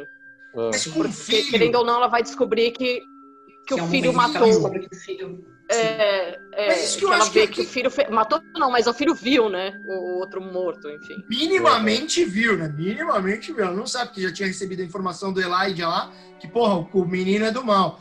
Mas eu acho que é muito difícil o papel dela naquele momento, porque, cara, é o filho dela. Fala, é. mano, eu tô aqui, vai. Eu, eu, eu, gostei dessa cena. Ela fala, é, cara, o que, que é isso? Eu encontrei. Eu não sei se eu falaria eu falei, cara, eu peguei. Eu falaria. Pro filho. É, é muito... Seu filho tem 10 anos, você não vai peitar ele? Lógico que você vai. É. O problema é que você nunca vai imaginar que ele vai reagir daquele jeito, né? Mas é. tem 10 anos, você vai me dar isso aqui, que isso aqui é meu. Você tá doido? Aí mostra o problema que o menino tem, né? De autoestima. Falou, porra, entrou uma criança nova, ele não vai ter mais atenção. Isso é meu e vai continuar sendo. Ele ficou com o pato que é meu. Isso é muito tipo, eu queria muito que a gente tivesse um psicanalista aqui, porque esse problema de irmãos existe muito, né? Do irmão mais velho, pô, vai entrar o, o novo filho, o novo irmãozinho na família e vai começar a tomar suas coisas. Ah, enfim, vamos falar da parte técnica, que é a nossa última parte aqui, para a gente indo, uh, seguindo o caminho final. Gente, se eu estiver falando muito, me interrompam Falem que à vontade, porque eu gosto de falar. Eu não tenho nada de gêmeos no meu, no meu, como é que fala, no meu mapa aí astrológico. Parte técnica, que para quem está ouvindo a gente, obviamente sabe, mas algumas pessoas não têm às vezes tanto claras. Parte técnica, a gente está falando de muitas coisas. É, desde a iluminação, locação, figurino, direção de arte, Uh, finalização do filme pode ser considerada uma parte técnica, às vezes é artística, mas pode ser técnica. Montagem, uh, enfim, a gente pode estar falando de muita coisa aqui quando a gente fala de parte técnica. Direção de fotografia. O que, que chamou mais atenção de vocês na parte técnica que vocês enalteceriam? E o que, que incomodou também vocês? Pode começar quem quiser aí, quem se sentir à vontade. Bom, eu, eu gosto bastante da fotografia, assim, eu acho essa coisa, essa luz mais fria, né, essa coisa mais é, sombria, assim, eu acho que para mim pegou bastante, passa bastante. Tem vários planos também panorâmicos, assim, que eu acho bem bonito. As locações também ajudam, né, a dar essa, essa pegada do filme. Então, eu acho que é o que eu mais gosto, assim, eu gosto bastante desse, apesar de ser, ser um pouco esperado, né, de um filme de terror ter essa luz mais assim, mas eu acho que, que a história é tão potente que a fotografia ela serve para complementar essa história. Né? Então, nesse sentido, eu sou muito fã de, de Kubrick, enfim, com essa direção de arte, com essa fotografia diferente e tal, sou, sou fãzaça. E, e, óbvio que não tem esse, né, tanto esses detalhes nesse filme, mas eu acho que também não é o caso, porque é, a história é, é, mais potente nesse caso, sabe? Então não tem essa necessidade, assim. E é outra linguagem, é outra linguagem, outra direção. Acho que cada direção tem a sua proposta também. Mas gosto, gosto bastante da fotografia. Boa. Fabiano! Ó, o que. É o que me, me deixou meio chocado, me deixa chocado no filme, assim, depois de revê-lo também, é o quanto de dinheiro foi bem gasto no filme. Porque eu acho que tudo é muito competente, sabe? Não é um filme que eu acho que tem algum arrobo de direção, ou de roteiro, ou de, de nada, assim. Mas tudo é muito competente. E porque, por exemplo, isso é uma coisa que eu não sabia, ele foi filmado em cinco estados americanos diferentes. Ô, louco! Sabe? Porque eu acho que devem ter falado assim: puta, lá no Maine deve ter um lago que vai ser lindo pra gente não sei o quê. Não sei aonde vai ter um viaduto para fazer a cena jogando. Isso é uma coisa que uh, em Hollywood rica é normal fazer isso, sabe? Você fazer scout de locação pelo país inteiro e achar as melhores locações. E nesse esse filme, acho que é muito disso, assim. É, as locações do filme são muito boas, sabe? Não tem um lugar que você olha e você fala assim, hum, podia ter uma casa melhor, ou podia ter um parque melhor, ou um viaduto melhor, sabe? Tudo funciona muito bem para essa história ser muito bem contada. E, e o filme, eu tava vendo, eu, não lembro agora exatamente se de anotar, mas eu acho que o orçamento dele foi de 17, 18 milhões de dólares, que para um drama de horror assim é muito, era muito dinheiro na época que o filme foi feito, né?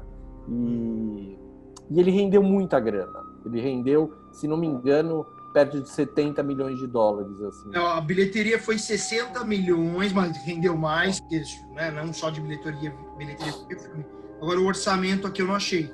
Então, é, foi alguma coisa entre 17 e 18, assim. Tá, tá. E se bobear, 10 milhões foi de cachê do, do Macaulay, assim. Eu não, ah, eu não achei essa informação, né? Acho que é 8 milhões, né? Que ele ganhou 8 milhões, é uma coisa ah, assim. Então. Agora, eu, eu não sei se foi nesse ou se foi outro. Sete para o pai e um para ele para pagar não. imposto.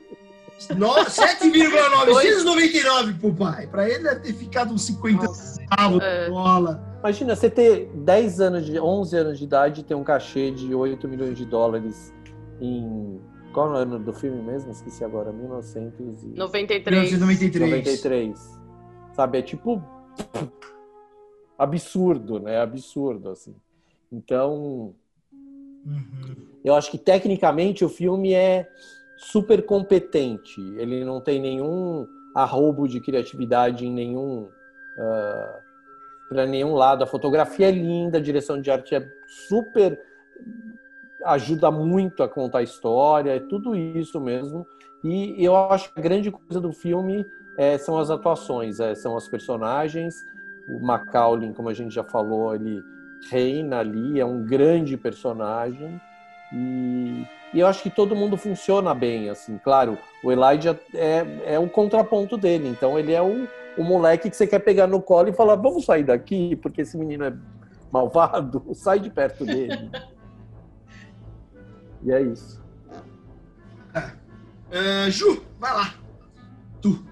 Ah, ó, antes de mais nada, Débora, eu também sou devota de Kubrick, tá? Assim, ah, eu também. Camiseta, faixa, tatuagem. Olha que demais! Gente, que também, ó. Calma aí. Ó, mostra a tatuagem, tatuagem. Eu não vi. Mostra a tatuagem direitinho.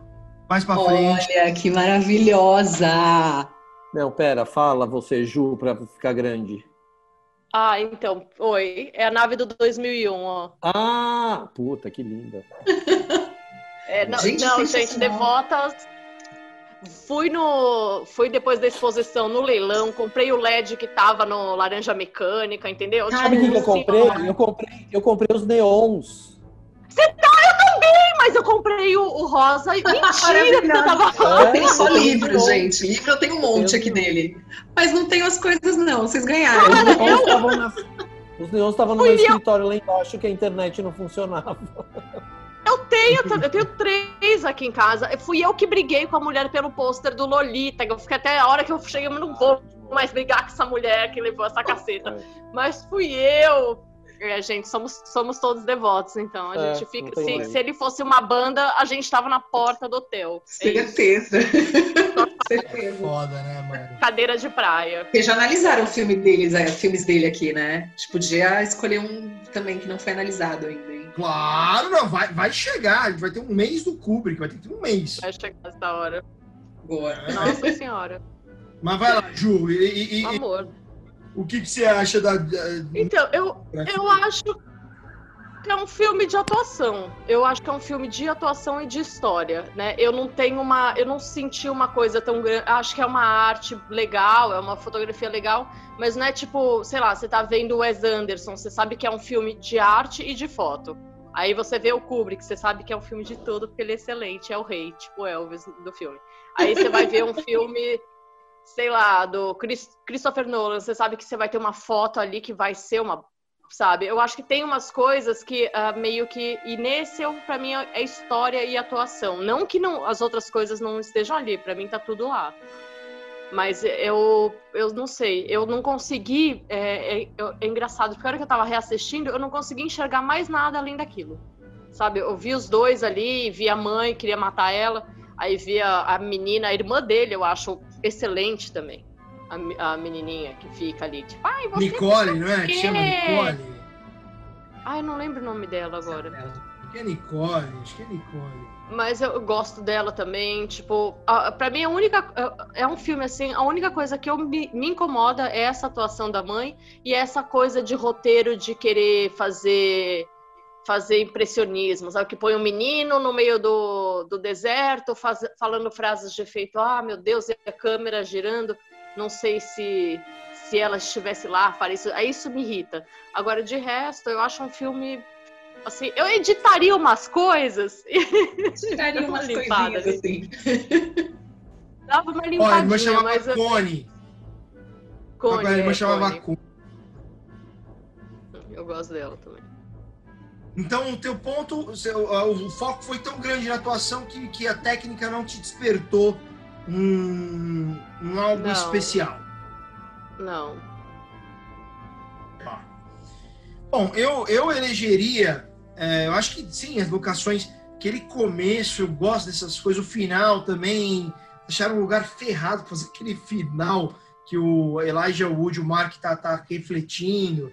Uma reflexão meio besta, a meu ver. Eu acho que tem umas coisas bestas no roteiro. O roteiro eu não acho que é tão foda, tirando os momentos que são muito fodas. Mas eu acho que tem pontos do roteiro que me incomodam. Aquele cachorro teria pulado aquela cerca com tranquilidade. Não ficaria parado ali, aquele cachorro vendo aquele pinote. Ele pularia. Mas, enfim, tem coisas que me incomodaram ali no roteiro, mas tá tudo bem. Não é, não, acho que não, não é um, chega a ser um demérito. Mas tem um negócio que me chamou muita atenção na parte técnica, eu venho reparando cada vez mais. Eu tenho postado isso um pouco no nosso Roda de Cinema lá, e tem um perfil que, que no, no Instagram tem um perfil que é só disso. É a paleta de cores. Como a paleta de cores, ela é congruente. E como é difícil fazer isso. E quando você começa a prestar atenção para a paleta de cores num filme, você entende a energia do filme e conecta ao trabalho do paletista, enfim, de cores, você percebe que nesse filme não é nada demais que chame a atenção, mas são detalhes. Desde a cor da cortina, a cor do estofado do carro. Quando o pai tá indo levar o Macaulay Culkin para ficar na casa dos tios, a cor do pijama do Elijah Wood, a- o lençol, a cor do lençol do Macaulay Culkin quando ele dorme lá. São tantos detalhes que a cor, para ela conversar com a energia do filme, para conversar com, com todo o resto, para deixar o filme marrom, pesado, que nem o segundo Poderoso Chefão lá, o Poderoso Chefão Parte 2, que é um marrom pesado que dói a cabeça. Você fala, ai, eu não aguento mais dessa cor. E é proposital, e tanto que tem um momento que ele quebra isso, mas não vamos falar de Poderoso Chefão eh, nesse momento, mas que é para deixar essa, essa coisa densa, essa coisa incômoda, né, do, do filme de terror, que muitos escolhem que vão pro tom azul frio. Ele consegue deixar o quente do marrom um, e- e incluindo numa neve que, que, que é uma outra cor, mas você não percebe quase. Enfim, e, e o final marca essa cor, né? Aquele final que ele joga num deserto, só areia, zona marrom, assim. Então eu acho que a paleta de cores que tem a ver com o trabalho de fotografia, que tem a ver com o trabalho de figurino, que é tudo junto, por isso que o cinema A é direção de arte. com a direção de arte, perfeito, com a direção de arte, que tem a ver com o paletista. Então você vê que, que eu acho que é muito o que o Fabiano falou, e acho que um pouco de tudo que vocês falaram, tudo entregou muito bem. Era, era uma entrega tão competente de tudo, que é um negócio que se, se, se prende, assim, que você fala, caraca! Que se você não tem uma equipe redonda, que se conversou e que se entendeu, que trabalhou naquela obra, ia ter dado merda. Ia ter dado merda e ficar feio. E, então eu acho que isso é muito competente, mas eu elegeria muito, sim, o trabalho do, do, do, da, do, da, direção de arte junto com, com quem cuidou da paleta de cores do filme, que tem a ver com o diretor de fotografia, o diretor de artes e provavelmente já o colorista do final. É, então acho que posso estar falando besteira aqui, mas eu me, me, me agradou muito esse trabalho e eu tenho prestado cada vez mais atenção nesse jogo de cores. Quando você vê uma cortina, a gravata de. Ah, enfim. Então. É, ah, eu lembrei do Kubrick agora, da gravata. É, é, exato. exato, exatamente. É, o Kubrick é o rei da direção de arte. Né? É absurdo, é absurdo. E é claro, tudo isso passa pela direção de arte. Uh, mas não que o destaque, o meu destaque seja a direção de arte do filme em si. Acho que a direção de arte, especificamente nessa questão de cores, é o que eu elegeria, que, que me chamou a atenção. Talvez seja algo mais meu do que do filme, que é algo que eu estou prestando mais atenção. Mas isso é a direção de arte. Você, você escolher o marrom, escolher os detalhes assim. Você falou do, do estofado do carro, o lençol da cama do Macaulay, do Harry, não sei o quê. Isso é o diretor de arte, sabe? Mas é sabe, o... sabe que eu acho que está além, Fabiano, do, do diretor de arte? tem uma cena, mas não acho que, com certeza passou pelo crivo dele. Mas tem uma cena que tá o Elijah é, conversando com a mãe, o cabelo do Elijah Wood é a cor mais forte da cena ali. O cara tem um olhão azul, que, que todo diretor de fotografia vai adorar. Mas não, era o cabelo dele conversando com tudo e um destaque. Fala, caraca, como tem o trabalho do colorista ali. Sim. Sim. E que com certeza. O fotógrafo. O e fotógrafo. O diretor, na verdade, assim, quando, quando começa a, a se decupar um filme e para que o assistente de direção pega o roteiro e fala assim, bom, essa cena tem esse figurino, esse cenário, esse não sei o que, não sei o que. Quando, quando o diretor e o diretor de arte pegam o filme decupado pelo assistente para começar a fazer o desenho de que nos Estados Unidos eles chamam de design de produção, que é a direção de arte mesmo, é quando você começa a pensar, sabe? Tipo, essa cena aqui na, na sala, o cara, tipo, eu tô numa direção de arte horrorosa, porque é um, é um fundo igual a, a mesma cor da camiseta, que é a mesma cor do meu rosto, assim, é tudo a mesma cor, sabe? Não tem contraste nenhum aqui. Então, tipo, a Débora tá ótima com essa jaqueta preta com fundo branco, assim, sabe? E, e na verdade, todo mundo tá ótimo, também, menos tá né? É, então. Sabe, a, a roupa da Ju contrastando com os quadros. Então, Aquelas luzinhas. E, o, e o, o Fabrício com a luz piscando é uma puta de uma direção de arte. Então, o Fabrício parece que a qualquer momento vai aparecer alguém nesse sofá, eu, Fabrício. Eu, eu, não é? Eu tô esperando alguma Sabe? coisa acontecer no sofá. E a gente vai tentar oh. falar para ele que ele vai ser morto e a gente não vai conseguir, tá? Por que, que esse sofá tá enquadrado? Tá? Explica pra gente. Não, cadê o Michael Myers aqui? Então, então. Ó, oh, bicho. Não, mas eu concordo com tudo isso. É eu, eu, eu tem, tem, coisas, e com certeza, tudo passa pelo crivo do diretor de arte, que é tem todo um trabalho. Eu só achei tão impressionante aquela cena da sala que tá o Elijah Wood ajoelhado, tá com a mãe do lado, ele tá conversando com a mãe, que acho que é a primeira vez que ele falou, putz, você é meio que a reencarnação da mãe, que ele tenta puxar para esse lado, né? Uh, o cabelo dele grita tanto, cara, e eu falo, putz, que loucura! Os caras conseguiram dar, colocar o cabelo dele, e tem a ver, a Débora sabe, eu também sei, a, o corte de cabelo do ator, que todos aqui provavelmente sabem, falei a Débora porque é ator, às vezes fala, pô, pro ator você não corte o cabelo porque tcharanã. Você tem ali, não é? Assim, você não pode cortar o cabelo, porque tem um porquê. Tudo tem um porquê. Porque me irrita, sabe o negócio que me irrita? Às vezes eu, minha mãe mora no mesmo prédio que eu aqui. Vezes, ah, vem aqui em casa, né? Aí eu vou. Ah, põe um filme, eu ponho. Mano, tudo desvia a atenção dela. É a cachorra andando. Ah, ele falou, olha pro filme! cabeça agora! Isso. Enfim, com esse cabelo de Michael Myers, meu cabelo tá tipo. Nossa, tá horroroso. Bom, mas passo o coro com tudo que o Fabiano falou. É, é, resumindo a minha fala, é o que o Fabiano falou. É, a, a quinta potência é exatamente isso.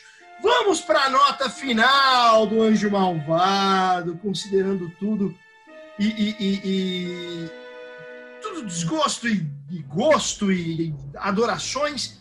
Notas para a obra, começando por Juliana. Vai lá, que nota você dá pro, pro nosso incrível Macaulay, Macaulay Culkin?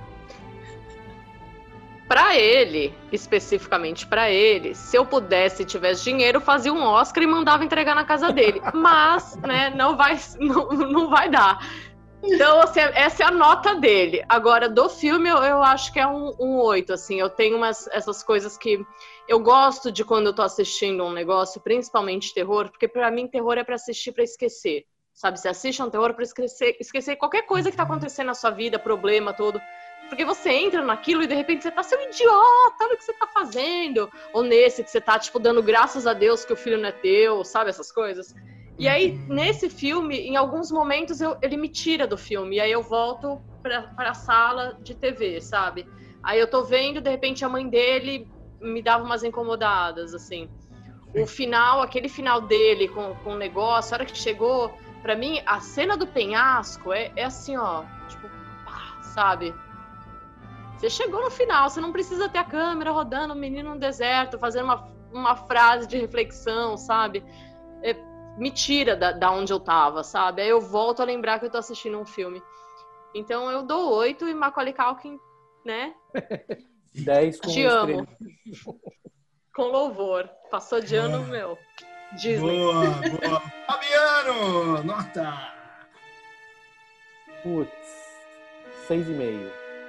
Seis e meio, muito bem. É, sei lá, é, é, é assim, o que eu ia falar antes que eu guardei para agora, eu, eu, aí eu lembrei que a gente ia falar de nota, é que na minha pesquisinha desses dias, eu fui no Rotten Tomatoes para ver a nota que... Boa! E adivinhem qual é a nota do filme no Rotten Tomatoes. Putz, espera aí. Deve ser baixíssima. Peraí, deixa eu pensar, não fala. Uh, eu acho, cara, putz não acho que seja tão baixa, mas sei lá, uns 40 e poucos. Vamos fazer mãozinha? Vamos fazer mãozinha com, é com o primeiro número? Eu acho que tá sim. Eu acho que o primeiro número é 5. Será? Eu acho que não foi. Eu acho, eu acho que foi uma nota baixa. Uma tão é. O primeiro número é 5 e sem segundo número? Só 5? Não. Ai, calma, calma. Eu acho que foi uns 40, não, eu acho que foi uns 40. Não, eu acho que foi uns 40. É o primeiro número, eu acho que foi uma nota baixa. Eu, é, eu, fiquei, meio chocado, eu fiquei meio focado, assim. Ju, você, você acha. Ju, você não acha 5, né? Você acha 50 e pouco, tipo. Nota é, 50 e pouco. O primeiro número é 5, ah, isso. Tá, tá. Eu daria uns 40 e pouco, vai. Não que eu daria, eu acho que deram. Não. É, então. Caraca. Débora. Entre isso mesmo. É de 0 a 100. É, eu, eu acho de 0 a 100. É. De pela sua 100, fala, eu acho que uns 50, então. Cara, 28. Tá vendo? Aí, o 5, assim, se fosse 5, tava mais próximo. Quê? Tava mais próximo. Chocada. E aí, assim, é... E o que, é... que eles alegam? Ninguém gosta do filme. Ninguém gosta do filme. E todo oh, mundo louco. fala o que eu falei, na verdade, que é um filme que não deveria ter sido feito. Eu fiquei chocado. Eu fiquei chocado. E... Caramba! Mas não pelo roteiro em si, as pessoas só acham que tipo, é um personagem muito forte e não deveria ter sido feito. Porque são crianças de 10, 11 anos de idade vivendo esse personagem que é uma responsabilidade. Basicamente é isso, assim. E falam que é um filme é, irresponsável. E, na verdade, assim, é. Eu vou ser bombardeado depois desse programa. É, eu vou, eu vou dar um outro exemplo. Assim, ano passado também. Não tô nem aí. é. Não, eu acho que. Na verdade, hoje, quando eu postei é. no. Quando eu, postei, quando eu postei no Instagram, hoje eu repostei o post do, do Roda de Cinema falando que a gente ia gravar. E muita gente veio me falar no Instagram, puta, eu amo esse filme, esse filme é o máximo. Esse é, pra mim também, as pessoas falaram... A cena do viaduto. Aí uma amiga minha falou, nossa, que ela é psicóloga, bem bacana. A Rê, ela falou, puta, na minha faculdade a gente estudou muito esse filme para falar Olha! sobre responsabilidade materna e não sei o que e tal. E, e assim, é um filme, de novo, que me traz lembranças ruins, assim, apesar de apesar de tudo de bacana que tem o filme do Macaulay Culkin, do Elijah Wood, molequinhos, não sei o quê, que é interessante vê-los pequenos, já bons, né? Esses moleques são muito bons, né? E, mas é um filme que me incomoda bastante. Aquela primeira minha fala, que é um filme que não sei se deveria ter sido feito, eu vou dar um outro exemplo rápido, assim. Um ano exatamente atrás foi a mostra de cinema que vai começar semana que vem, quer dizer, agora é dia 20 de novo. E além do System Crasher, que eu já falei, e até mandei aqui no, no bate-papo o link para vocês darem uma olhada depois no, no, no, meu blog sobre o filme, vocês procurarem depois.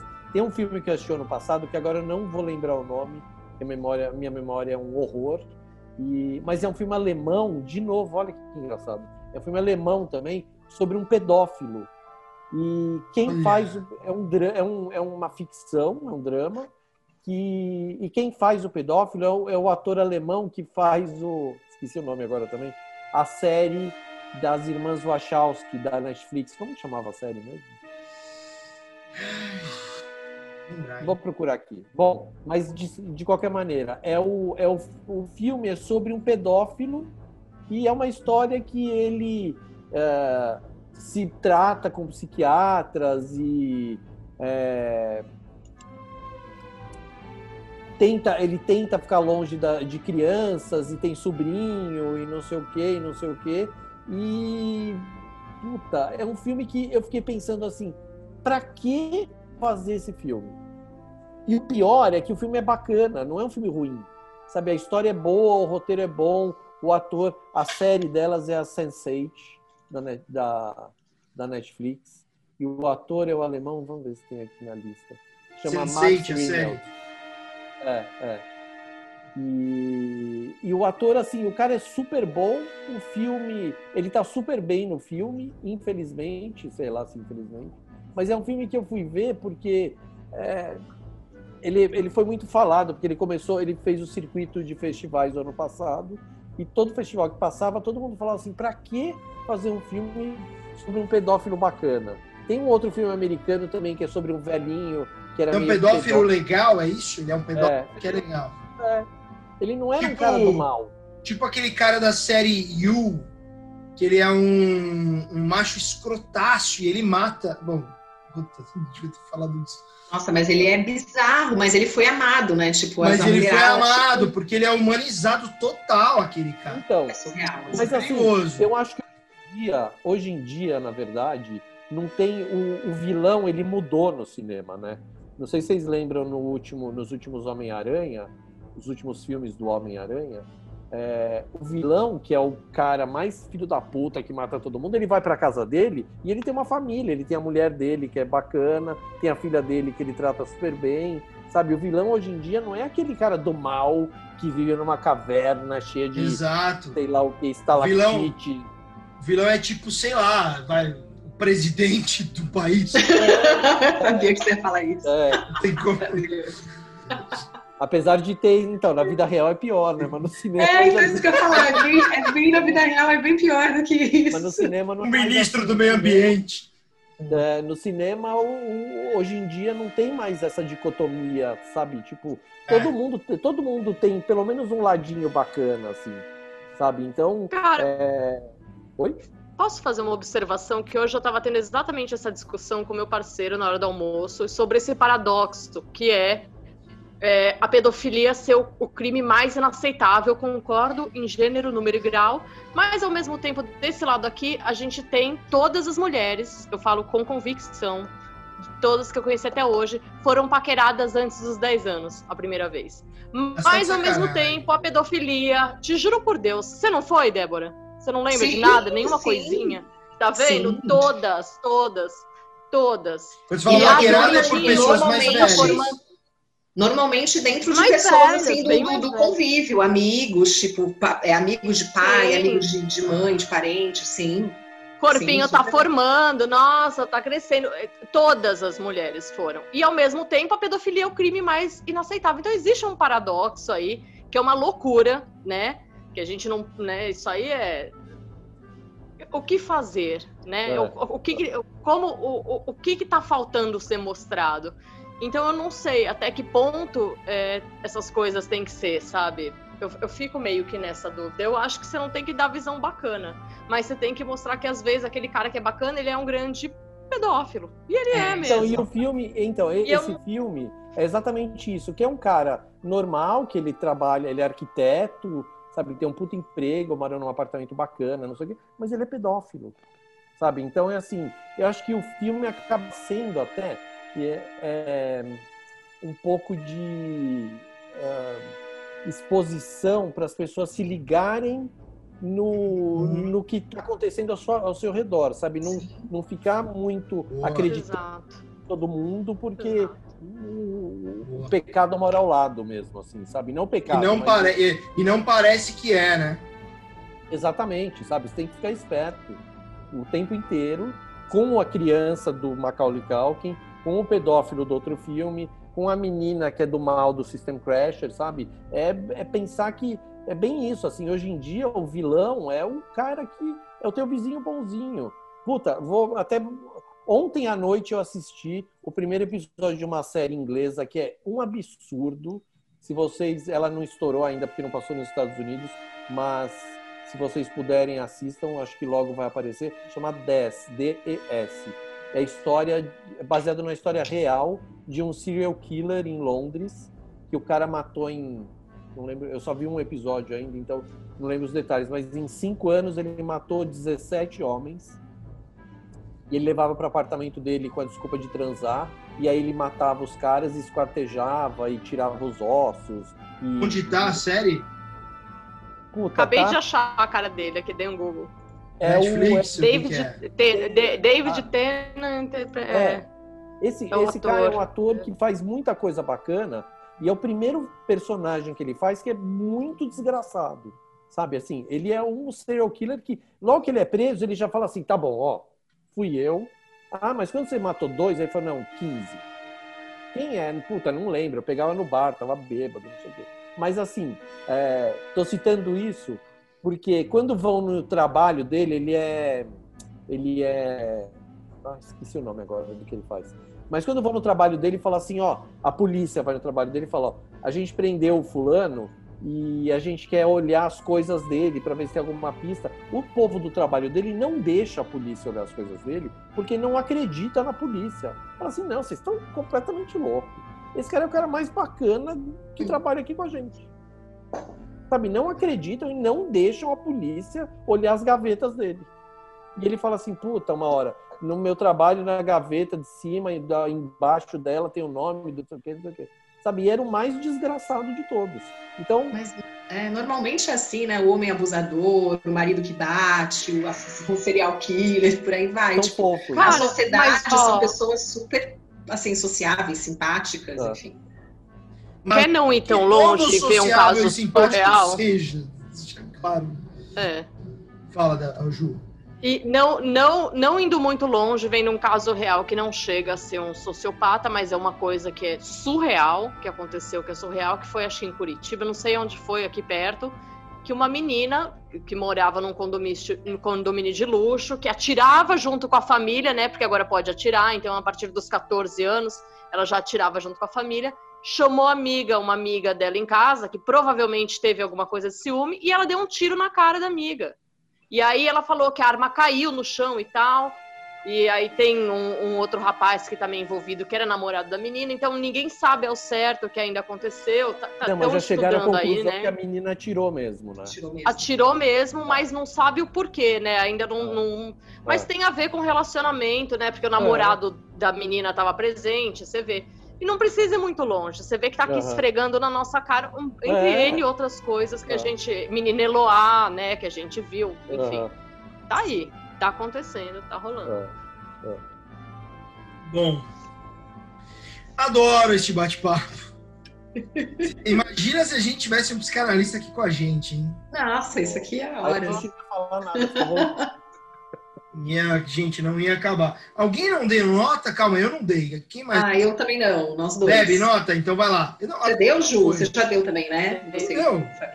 Qual foi? A 8, 6 8 e 6,5. 8 e 6,5, é. Vai lá, Deb. Bom, para não imitar a nota da Ju, eu vou dar 7,5. Pelos. Mas é dentro disso mesmo, pelos, pelos buracos no roteiro, né? Por algumas coisas que me incomodaram, que você mesmo falou, Fabrício, algumas falas que você fala, tipo, que, pra que isso agora, sabe? Tipo, meio desconexo, assim. É, o final também eu não lembrava, mas é, que a Ju falou me incomodou mesmo, porque para mim poderia terminar ali, sabe? Tipo, ia terminar num puta clímax ali, no puta ápice, não precisava daquela outra cena, e pela atuação da mãe, que para mim ainda tem algumas coisas. Eu, eu, ainda não sei, pelo que o Fabiano falou, se é a mãe que não faz nada que me incomoda, ou se é a atuação mesmo que deixa a desejar em alguns momentos, mas me incomodou, então, e me tirou um pouco do filme em alguns momentos, então, 7,5 por isso. Ok, eu, eu dou 7. Eu acho que talvez o filme tenha envelhecido, eu não sei. Eu gosto, é um filme bom, a meu ver. Eu discordo do pessoal que fala que não precisa, discordo do pessoal que, que deu nota baixa por causa desse motivo, se é que foi esse motivo, de fato, da maioria, no Rotten. É, acho que precisa ser falado cada vez mais, acho que precisa ter ser trazido, mostrado que existe. É, enfim, eu, eu acho que tem uns pontos de roteiro que prejudicam um pouco, acho que as atuações são muito boas, Gosto do trabalho de direção de arte, fotografia, figurino, é, cor do filme. É, é, mas acho que tem uns furos que me incomodam de roteiro. É, e sei lá, é um filme que, que não é um filme do Ari Aster, que, putz, ou do Jordan Peele, que são coisas que eu realmente surto assim, em nível muito grande. Então eu acho que eu daria nota 7 de fato, e recomendaria. Recomendaria para as pessoas. É, eu acho que vale a pena assistir, justamente por esse ponto que o Fabiano comentou, né? Pô, por que, que fazer um filme de um, de um pedófilo bonzinho? A gente precisa olhar para a sociedade de outra forma. Eu, eu sou muito contra dessa, é, esse estigma de que não desconfiar de alguém pelo estereótipo da pessoa, porque parece ser o cidadão de bem, que eu odeio este termo. É, não, muito pelo contrário, os de bem são os que eu mais desconfio. Não que eu não desconfie dos outros. Desconfie de todo mundo! É. Enfim, tenha mais cuidado ao confiar. É, ok, gente, vamos então ao nosso último ponto aqui recomendações. Eu não avisei a Débora e, e, e nem o Fabiano disso. Recomendações para o pessoal que está em casa. E veja que eu não estou falando do filme que nós vamos avaliar na próxima semana, que eu vou pedir uma indicação para Fabiano. Não estou falando disso ainda. É, recomendações, você que está assistindo, está chegando no final de semana, esse, esse podcast é lançado toda quinta-feira, às 23h59 da noite. Recomendações para a pessoa que está aqui, que ela vai assistir alguma coisa que vocês recomendariam? Começando, sei lá, por você, Fabiano, que assiste todo dia um filme, pelo menos. Já que eu vejo tanto filme, eu vou recomendar a série, então, que eu falei dela aqui, que é a série da Netflix, A Mansão, A Maldição da Mansão Bly, que é a segunda temporada dessa dessa temporada episódica de, de, a primeira temporada era a Maldição da Mansão Hill, que para mim é maravilhosa, assim, a série é inacreditável. O episódio 6 da primeira temporada é uma das melhores coisas que eu vi na televisão o ano passado. Oh, é, é da medo. Eu preciso assistir de manhã. Eu, Muito. Eu, fantástico, eu sou, fantástico. É, eu, eu sou encagaçamento. Eu sou, eu sou o tiozão é. encagaçado. Tá. Vai dar medo. Eu também. E a Mansão Bly eu não assisti inteira ainda. Eu tô no episódio 5, acho. E, mas eu tô gostando muito porque é fantasma. Eu levei uns sustos. E eu tô achando que tem uma outra pegada a série. Parece que tem. Não sei aonde vai, vai levar, mas já me disseram que tem uma história de amor, não sei o quê. E, mas eu tô gostando bem, assim. O elenco é maravilhoso, a locação é maravilhosa também. Mansão, As crianças são ótimas também, né, Fabiano? Nossa, são sensacionais falando de criança estranha. Um moleque inacreditável. A menina que fica imitando a Mary Poppins o tempo inteiro é maravilhosa. E as cenas que ela tá estranha também são Nossa, ótimas. Não, puta cuidado com spoiler! Não, não tem spoiler. É, é spoiler, né? Isso é, é isso, né? É, então, a minha recomendação é essa: A Maldição da Mansão Bly que é a segunda temporada e a primeira também. Se você não viu, veja. Fabrício, veja A Maldição da Mansão Rio. Rio. Ok. Juliana, indicações. Oh, vou indicar um que, aliás, queria falar sobre dois. O primeiro, de terror mesmo, que é o Hellraiser, né? Porque todo mundo precisa saber o que é um cenobita nessa vida. E aí você precisa assistir isso aí, entendeu? Precisa, Boa. precisa. É bom de. Fabrício, isso, você não assim, assistiu? Não assisti, eu sou encarnado. Eu tinha medo. Eu era locador e falava. Clássico, tem que ver. Eu assisti com sete anos a primeira vez. Então eu vou assistir pânico. Esse dá pânico. Esse se assiste e você fala, meu Deus do a céu. Gente faz como um especial eu, como quando era pequena. Ah, Precisamos, favor, vamos, vamos. Eu adoro. Eu também. Precisa. E queria Boa. também indicar 2001. Do, do, já que a gente falou tanto do rei, que não é o Elvis, é o Kubrick, eu queria falar 2001, que é um filme que eu chorei de soluçar a primeira vez que eu vi. Acabou, chorava. Acho que foi assim, nem sei, não é que o filme me bateu, Maravilhoso. Sei lá o que ele fez. Nossa, Só chorei. Ponto. Chorei de soluçar. Temos, temos na tela alguma Olha o Cenobita na Ei, o Cenobitinho aqui, ó. não tem spoiler. O que, que é? Bom, não, não vou perguntar o que é. Esse é o Cenobita, só isso. Pronto, não vou... Ele é o, ele é o melhor vilão do mal desgraçado do inferno do cinema. Melhor Carvalho. Vale lembrar que ele não acha que ele, é, ele não tá na posição de vilão, ele só tá cumprindo. É, verdade, exatamente. Ele tá é. tudo certo. Ele é vilão pra gente, mas ele não é. Ele, ele tá fazendo gente. o papel dele. Tá fazendo cumprindo seu papel, mas é, olha, é, é da paura. Eu lembro que a primeira vez que eu vi, eu fiquei com paura desse filme. Assisti outro dia de novo, falei, gente, que filme bom. Nossa, que filme bom. Bom, e isso é o Hellraiser. Mas tem 11 Hellraisers. Quantos Hellraisers tem? tem? É, tem um monte. Deu. E vão fazer novos agora. É. Demais. É que é, a, é, a maquiagem do primeiro, é, pra mim, é, dá. dá.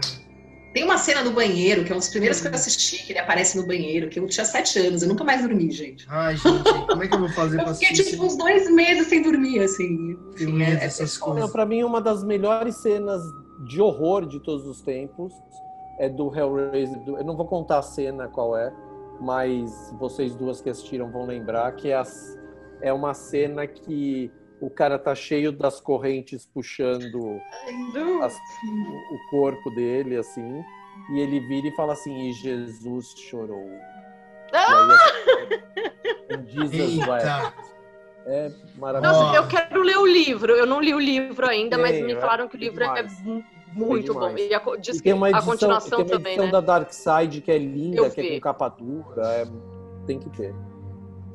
Você leu o Evangelho de Sangue também, de que é o segundo Opa, deles? Porque falam que o Evangelho de Sangue é melhor. É... é diferente. É melhor. Diferente. Eu não, não sei se é melhor. Eu acho que eu prefiro o Hellraiser. Agora, assim, a... saiu, já que você falou de, do Clive Barker, saiu essa semana um livro que chama Books of, um filme que chama Books of, Books of Blood, que o, o Clive Barker tem, acho que são cinco livros, chamam livros de sangue, e que são, é, é, uma, são cinco livros de compilação de contos dele, de horror, desgraçados também. E agora lançaram esse livro, esse filme, que são três histórias de três contos. Eu não assisti ainda, já está na mão. Legal, quero ver. Books of Blood. Voltemos ao nosso podcast. Muito bem. Não, mas aqui é assim, cara. Aqui não tem jeito. Aqui eu quebro o eixo, eu viro para cá, num enquadramento desse. Aqui é. a gente pode tudo. É, ok. Débora Delta, indicações. Bora. Bom, eu vou indicar duas coisas também que eu assisti recentemente. É, eu indiquei no Roda já, mas enfim, vou indicar aqui também, que é o remake de Twilight Zone Eu gostei de alguns episódios, outros episódios deixam um pouco a desejar, mas vale a pena assistir, assim, ainda mais para quem é fã né, dessa série. E um filme que eu assisti também, um remake, é, e que eu gostei bastante, me, me surpreendeu, é meio um thriller, assim, do Suspiria, que tá na Amazon. É bem bacana também. Mas dá pra assistir à noite? Dá assistir à noite? Dá. Ah, dá. dá. É que o Fabrício ele falou que ele é cagão, né? Então, eu sou cagão. cagão, eu sou cagão. Eu sou, eu sou cara que eu fico. Eu, cara, eu assisti. É, é, também tive uma overdose de Halloween. Eu assisti em uma semana, eu assistia tipo um depois do outro. Eu passei o um final de semana assistindo Halloween. Então eu, eu, eu, tive distúrbios mentais por causa disso. Então eu tô um pouco. Oh, pra você ter ideia, o, o, Halloween é tipo o primo de 12 anos do Hellraiser que tá com 25. Entendeu? É isso aí. Muito melhor descrição. Bom, é. Mas eu adorei vir isso. Hoje, Michael Myers, eu, eu tô o cabelo do Michael Myers, tô me vestindo igual, acho que eu estou virando Michael Myers. Na minha próxima festa fantasia, quando puder voltar ao mundo normal, que não está normal, diferente dessas pessoas que saem nos bares aí, não tá, eu não concordo com isso. Eu, eu, eu, a minha, eu vou virar o Michael Myers, obviamente, que, que, que sem matar ninguém, mas eu vou virar o Michael Myers. Então, Deb, Twilight Zone, é isso? E Suspiria. Isso. Boa. Os dois estão na Amazon, tá? E tá incrível, a Amazon Prime Video. Tem até um filme que eu gosto bastante, chama Vida Sem Câncer. Esse é maravilhoso. Autopropaganda. Esse é um filme que eu produzi. Não é de terror, é um filme que eu produzi, minha, minha produtora, a gente fez Vida Sem Câncer na Amazon. Assiste lá, depois a gente. Não dá Pô, pra. Ver. É, mas vale a pena, é, é, é um outro documentário. Bom, eu quero indicar aqui, já indiquei isso no, no Roda de Cinema dessa semana, faço questão de indicar, porque tem a ver com o terror da vida real. Não é o terror que alguém escreveu, não é o terror que você. Ah, ah porque, pô, tem um cara que. Não.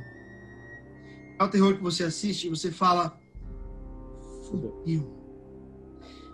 Não tem jeito este país eu não gosto de falar isso, mas quando você assiste uma série na Netflix, uma série documentário, é um documental, tem sete episódios, é obrigatório se você é brasileiro. É só o que eu te falo.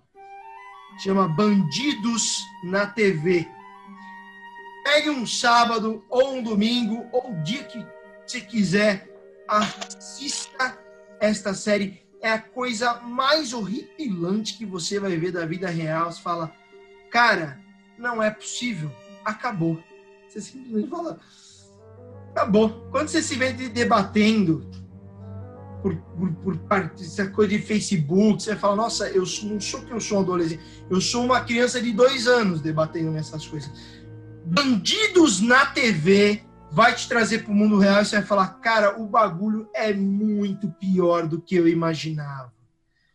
Olha, enfim, bandidos na TV. E a segunda recomendação, para você que quer um negócio mais de boa, assiste o Halloween ali, a, a, a, a, franquia Halloween. E aí você vai dormir que um bebê. Mas. Cara, bandidos na TV. Olha, gente, vocês que estão aqui, é, é, Fabiano, Deb, Ju, é um negócio. História realíssima. É, eu não vou ver isso, depois eu não durmo à noite. Não, eu, eu quero. eu quero entrevistar esse documentarista, porque eu não sei como o que esse cara fez. Porque ele, ele, filma, ele filmou há muito tempo, ele filmou agora. Esse cara ele é um gênio. Eu preciso falar com essa pessoa. Bandidos na TV. Assistam este documentário da Netflix, coisa incrível. Recomendo a vocês três que estão aqui, assiste o primeiro episódio. E o resto vai pelo instinto. Puta coisa foda. Bom, estamos encerrando mais um episódio do Hora do Horror. Eu quero, Fabiano e Débora, vocês gostaram? O que vocês acharam? Aí as impressões de vocês. Já eu estarei no próximo, viu? Se o convite tá estiver de pé. Adorei, ah, não, adorei. eu também, né? Já era. Foi muito já foda. Era.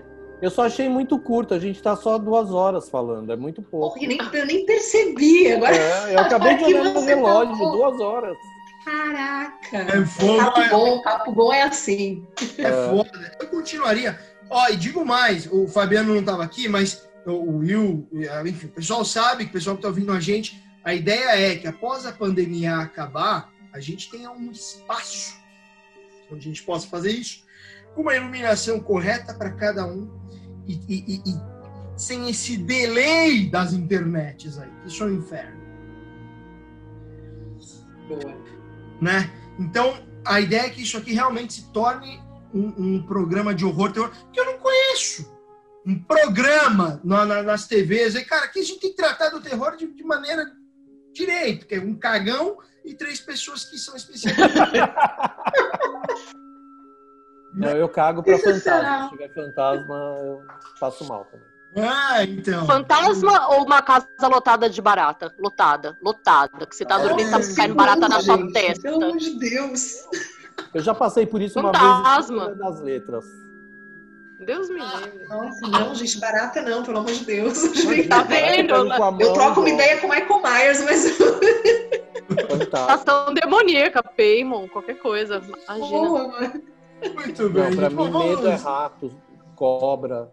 Cobra! Eu tenho muito medo de cobra. Aliás, Nossa. quem quer passar medinho, pesquisa aí Mansão McManor. Você vai. vai, vai... Não, não, não, não, não, nem pesquisa. Esqueçam o que eu acabei de falar. foi o vinho, foi o vinho que falou. Aliás, o meu nome do meio é Estevinho. É Fabrício Finaldo, eu tenho Estevinho. Eu tenho vinho até no nome. E é Estevinho. Olha que maravilhoso. É incrível, é português. É um alcoólatra de gerações, é minha Já geração. É, tá no DNA. Não adianta querer tirar. Bom, gente, é isso. Estamos encerrando esse podcast de hoje. Foi um podcast longo, mas eu acho que foi muito legal, né, gente? pode quebrar em episódiozinhos, posso dar uma quebrada, lançar, enfim, vamos ver como a gente vai fazer. Mas provavelmente eu lance diretão, porque a gente ainda não tem patrocínio, então não tem muito tempo para editar. Então a gente tem que fazer o negócio direto. Antes de encerrar esta bagaça, faltou um negócio que eu não posso deixar, porque a gente, a gente vai seguir com esse projeto que a gente gostou. A gente gostou de fazer. Se você está gostando de ouvir, mande o feedback, mas a gente gostou de fazer. Então, a gente vai ter já um próximo filme na próxima semana. Um filme ou uma obra ou o que for. E como, e eu peço licença à, convidada mais antiga que está com a gente, Ju, é, a gente normalmente decide isso junto no ar, mas eu vou passar esse bastão hoje, cara, e acho que a Juliana vai concordar comigo, para uma pessoa que assiste filmes todo dia. E ele tem muita dica. Eu tô louco. Eu vou todo dia que eu, antes de assistir um filme, eu vou falar, vou mandar um zap para ele e falar, mano, por favor, me indique o que, que eu devo assistir. Fabiano, o que, qual programa, ou qual programa, qual filme, o que, que a gente vai falar na sexta-feira que vem? Bom, quando você me perguntou isso essa semana, eu fiquei pensando uh, qual era o meu filme preferido de 2020, que por acaso é um horror. Olha só. E melhor ainda, é um horror escrito e dirigido por uma pessoa da família Cronenberg. Já que isso significa, para quem não entende, o que é Cronenberg? Já, então, Cronenberg é o, um, um dos mestres do cinema, um dos deuses do cinema do horror e do body horror que, que eles falam que é o horror uh, do corpo, de transformações e monstros da mosca e não sei o que, é o David Cronenberg, que é um diretor canadense que ele está no meu panteão, assim, no top 5 geral da vida. E há muito tempo ele não filma. E o filho, ele tem um filho que chama Brandon Cronenberg e que acaba, esse ano lançou o segundo filme dele, que é inacreditável e eu recomendo a que todos assistam. Ele está facilmente pelas nuvens internets da vida, porque ele está desde o começo do ano fazendo circuito de festivais, passando em tudo quanto é lugar. E o filme se chama Possessor. É, é inacreditável. É um, é um, é assim. Ele, ele mostra que ele é filho do pai dele. É um body horror absurdo com uh, sexo, drogas e rock and roll e um pouquinho mais de drogas e quase que E salada, porque é o balanço. para equilibrar. Eu tô, eu tô com 37 anos, não dá mais esse ritmo. Vocês são jovens, vocês são jovens. E, e é assim, é um absurdo. Eu não vou falar nada do filme. Eu recomendo que vocês não assistam o trailer. Uh, pode até ver o pôster, assim, que o pôster é bem bacana, bem psicodélico. Mas é um horror é, é, psicodélico, tem um pé no psicodélico, por causa é doido, é doido. Tá onde? Tá onde esse filme? Tem que procurar. Tá, Aquele velho tá? tem que procurar. É, não tá Online. é, porque ele não foi ven- é assim é um filme tão bizarro que ninguém comprou ainda para passar em lugar nenhum sabe e assim é, Assisto de manhã. não dá para assistir à noite Agora, Não por tem exemplo, dá pra fantasma. assistir? é não tem fantasma Aí eu sou, eu, eu, eu sou encagaçado. não não tem não é não é filme de dar susto é horror que não dá susto Chocar, assim, né? é de chocar é bem é bem o filme que a Ju falou que gosta de levar porrada na cara assim é um- esse filme você fica sabe você vai pra trás vários momentos do filme você fala o que, que o cara tá fazendo o que, que esse cara tá fazendo então Possessor do Brandon Cronenberg Então vamos falar na semana que vem filme Possessor do Cronenberg. Então, quem não assistiu, tem uma, um filme para assistir aqui na semana. Lembre, quando você fala, putz, preciso assistir um filme na semana, lembre que o Fabiano assiste todo dia. É, vamos fazer a foto do final, vamos incluir isso. Deb, dá o print, a Deb, e cada um faz o que quer fazer. Eu, como um monstro do meu sofá.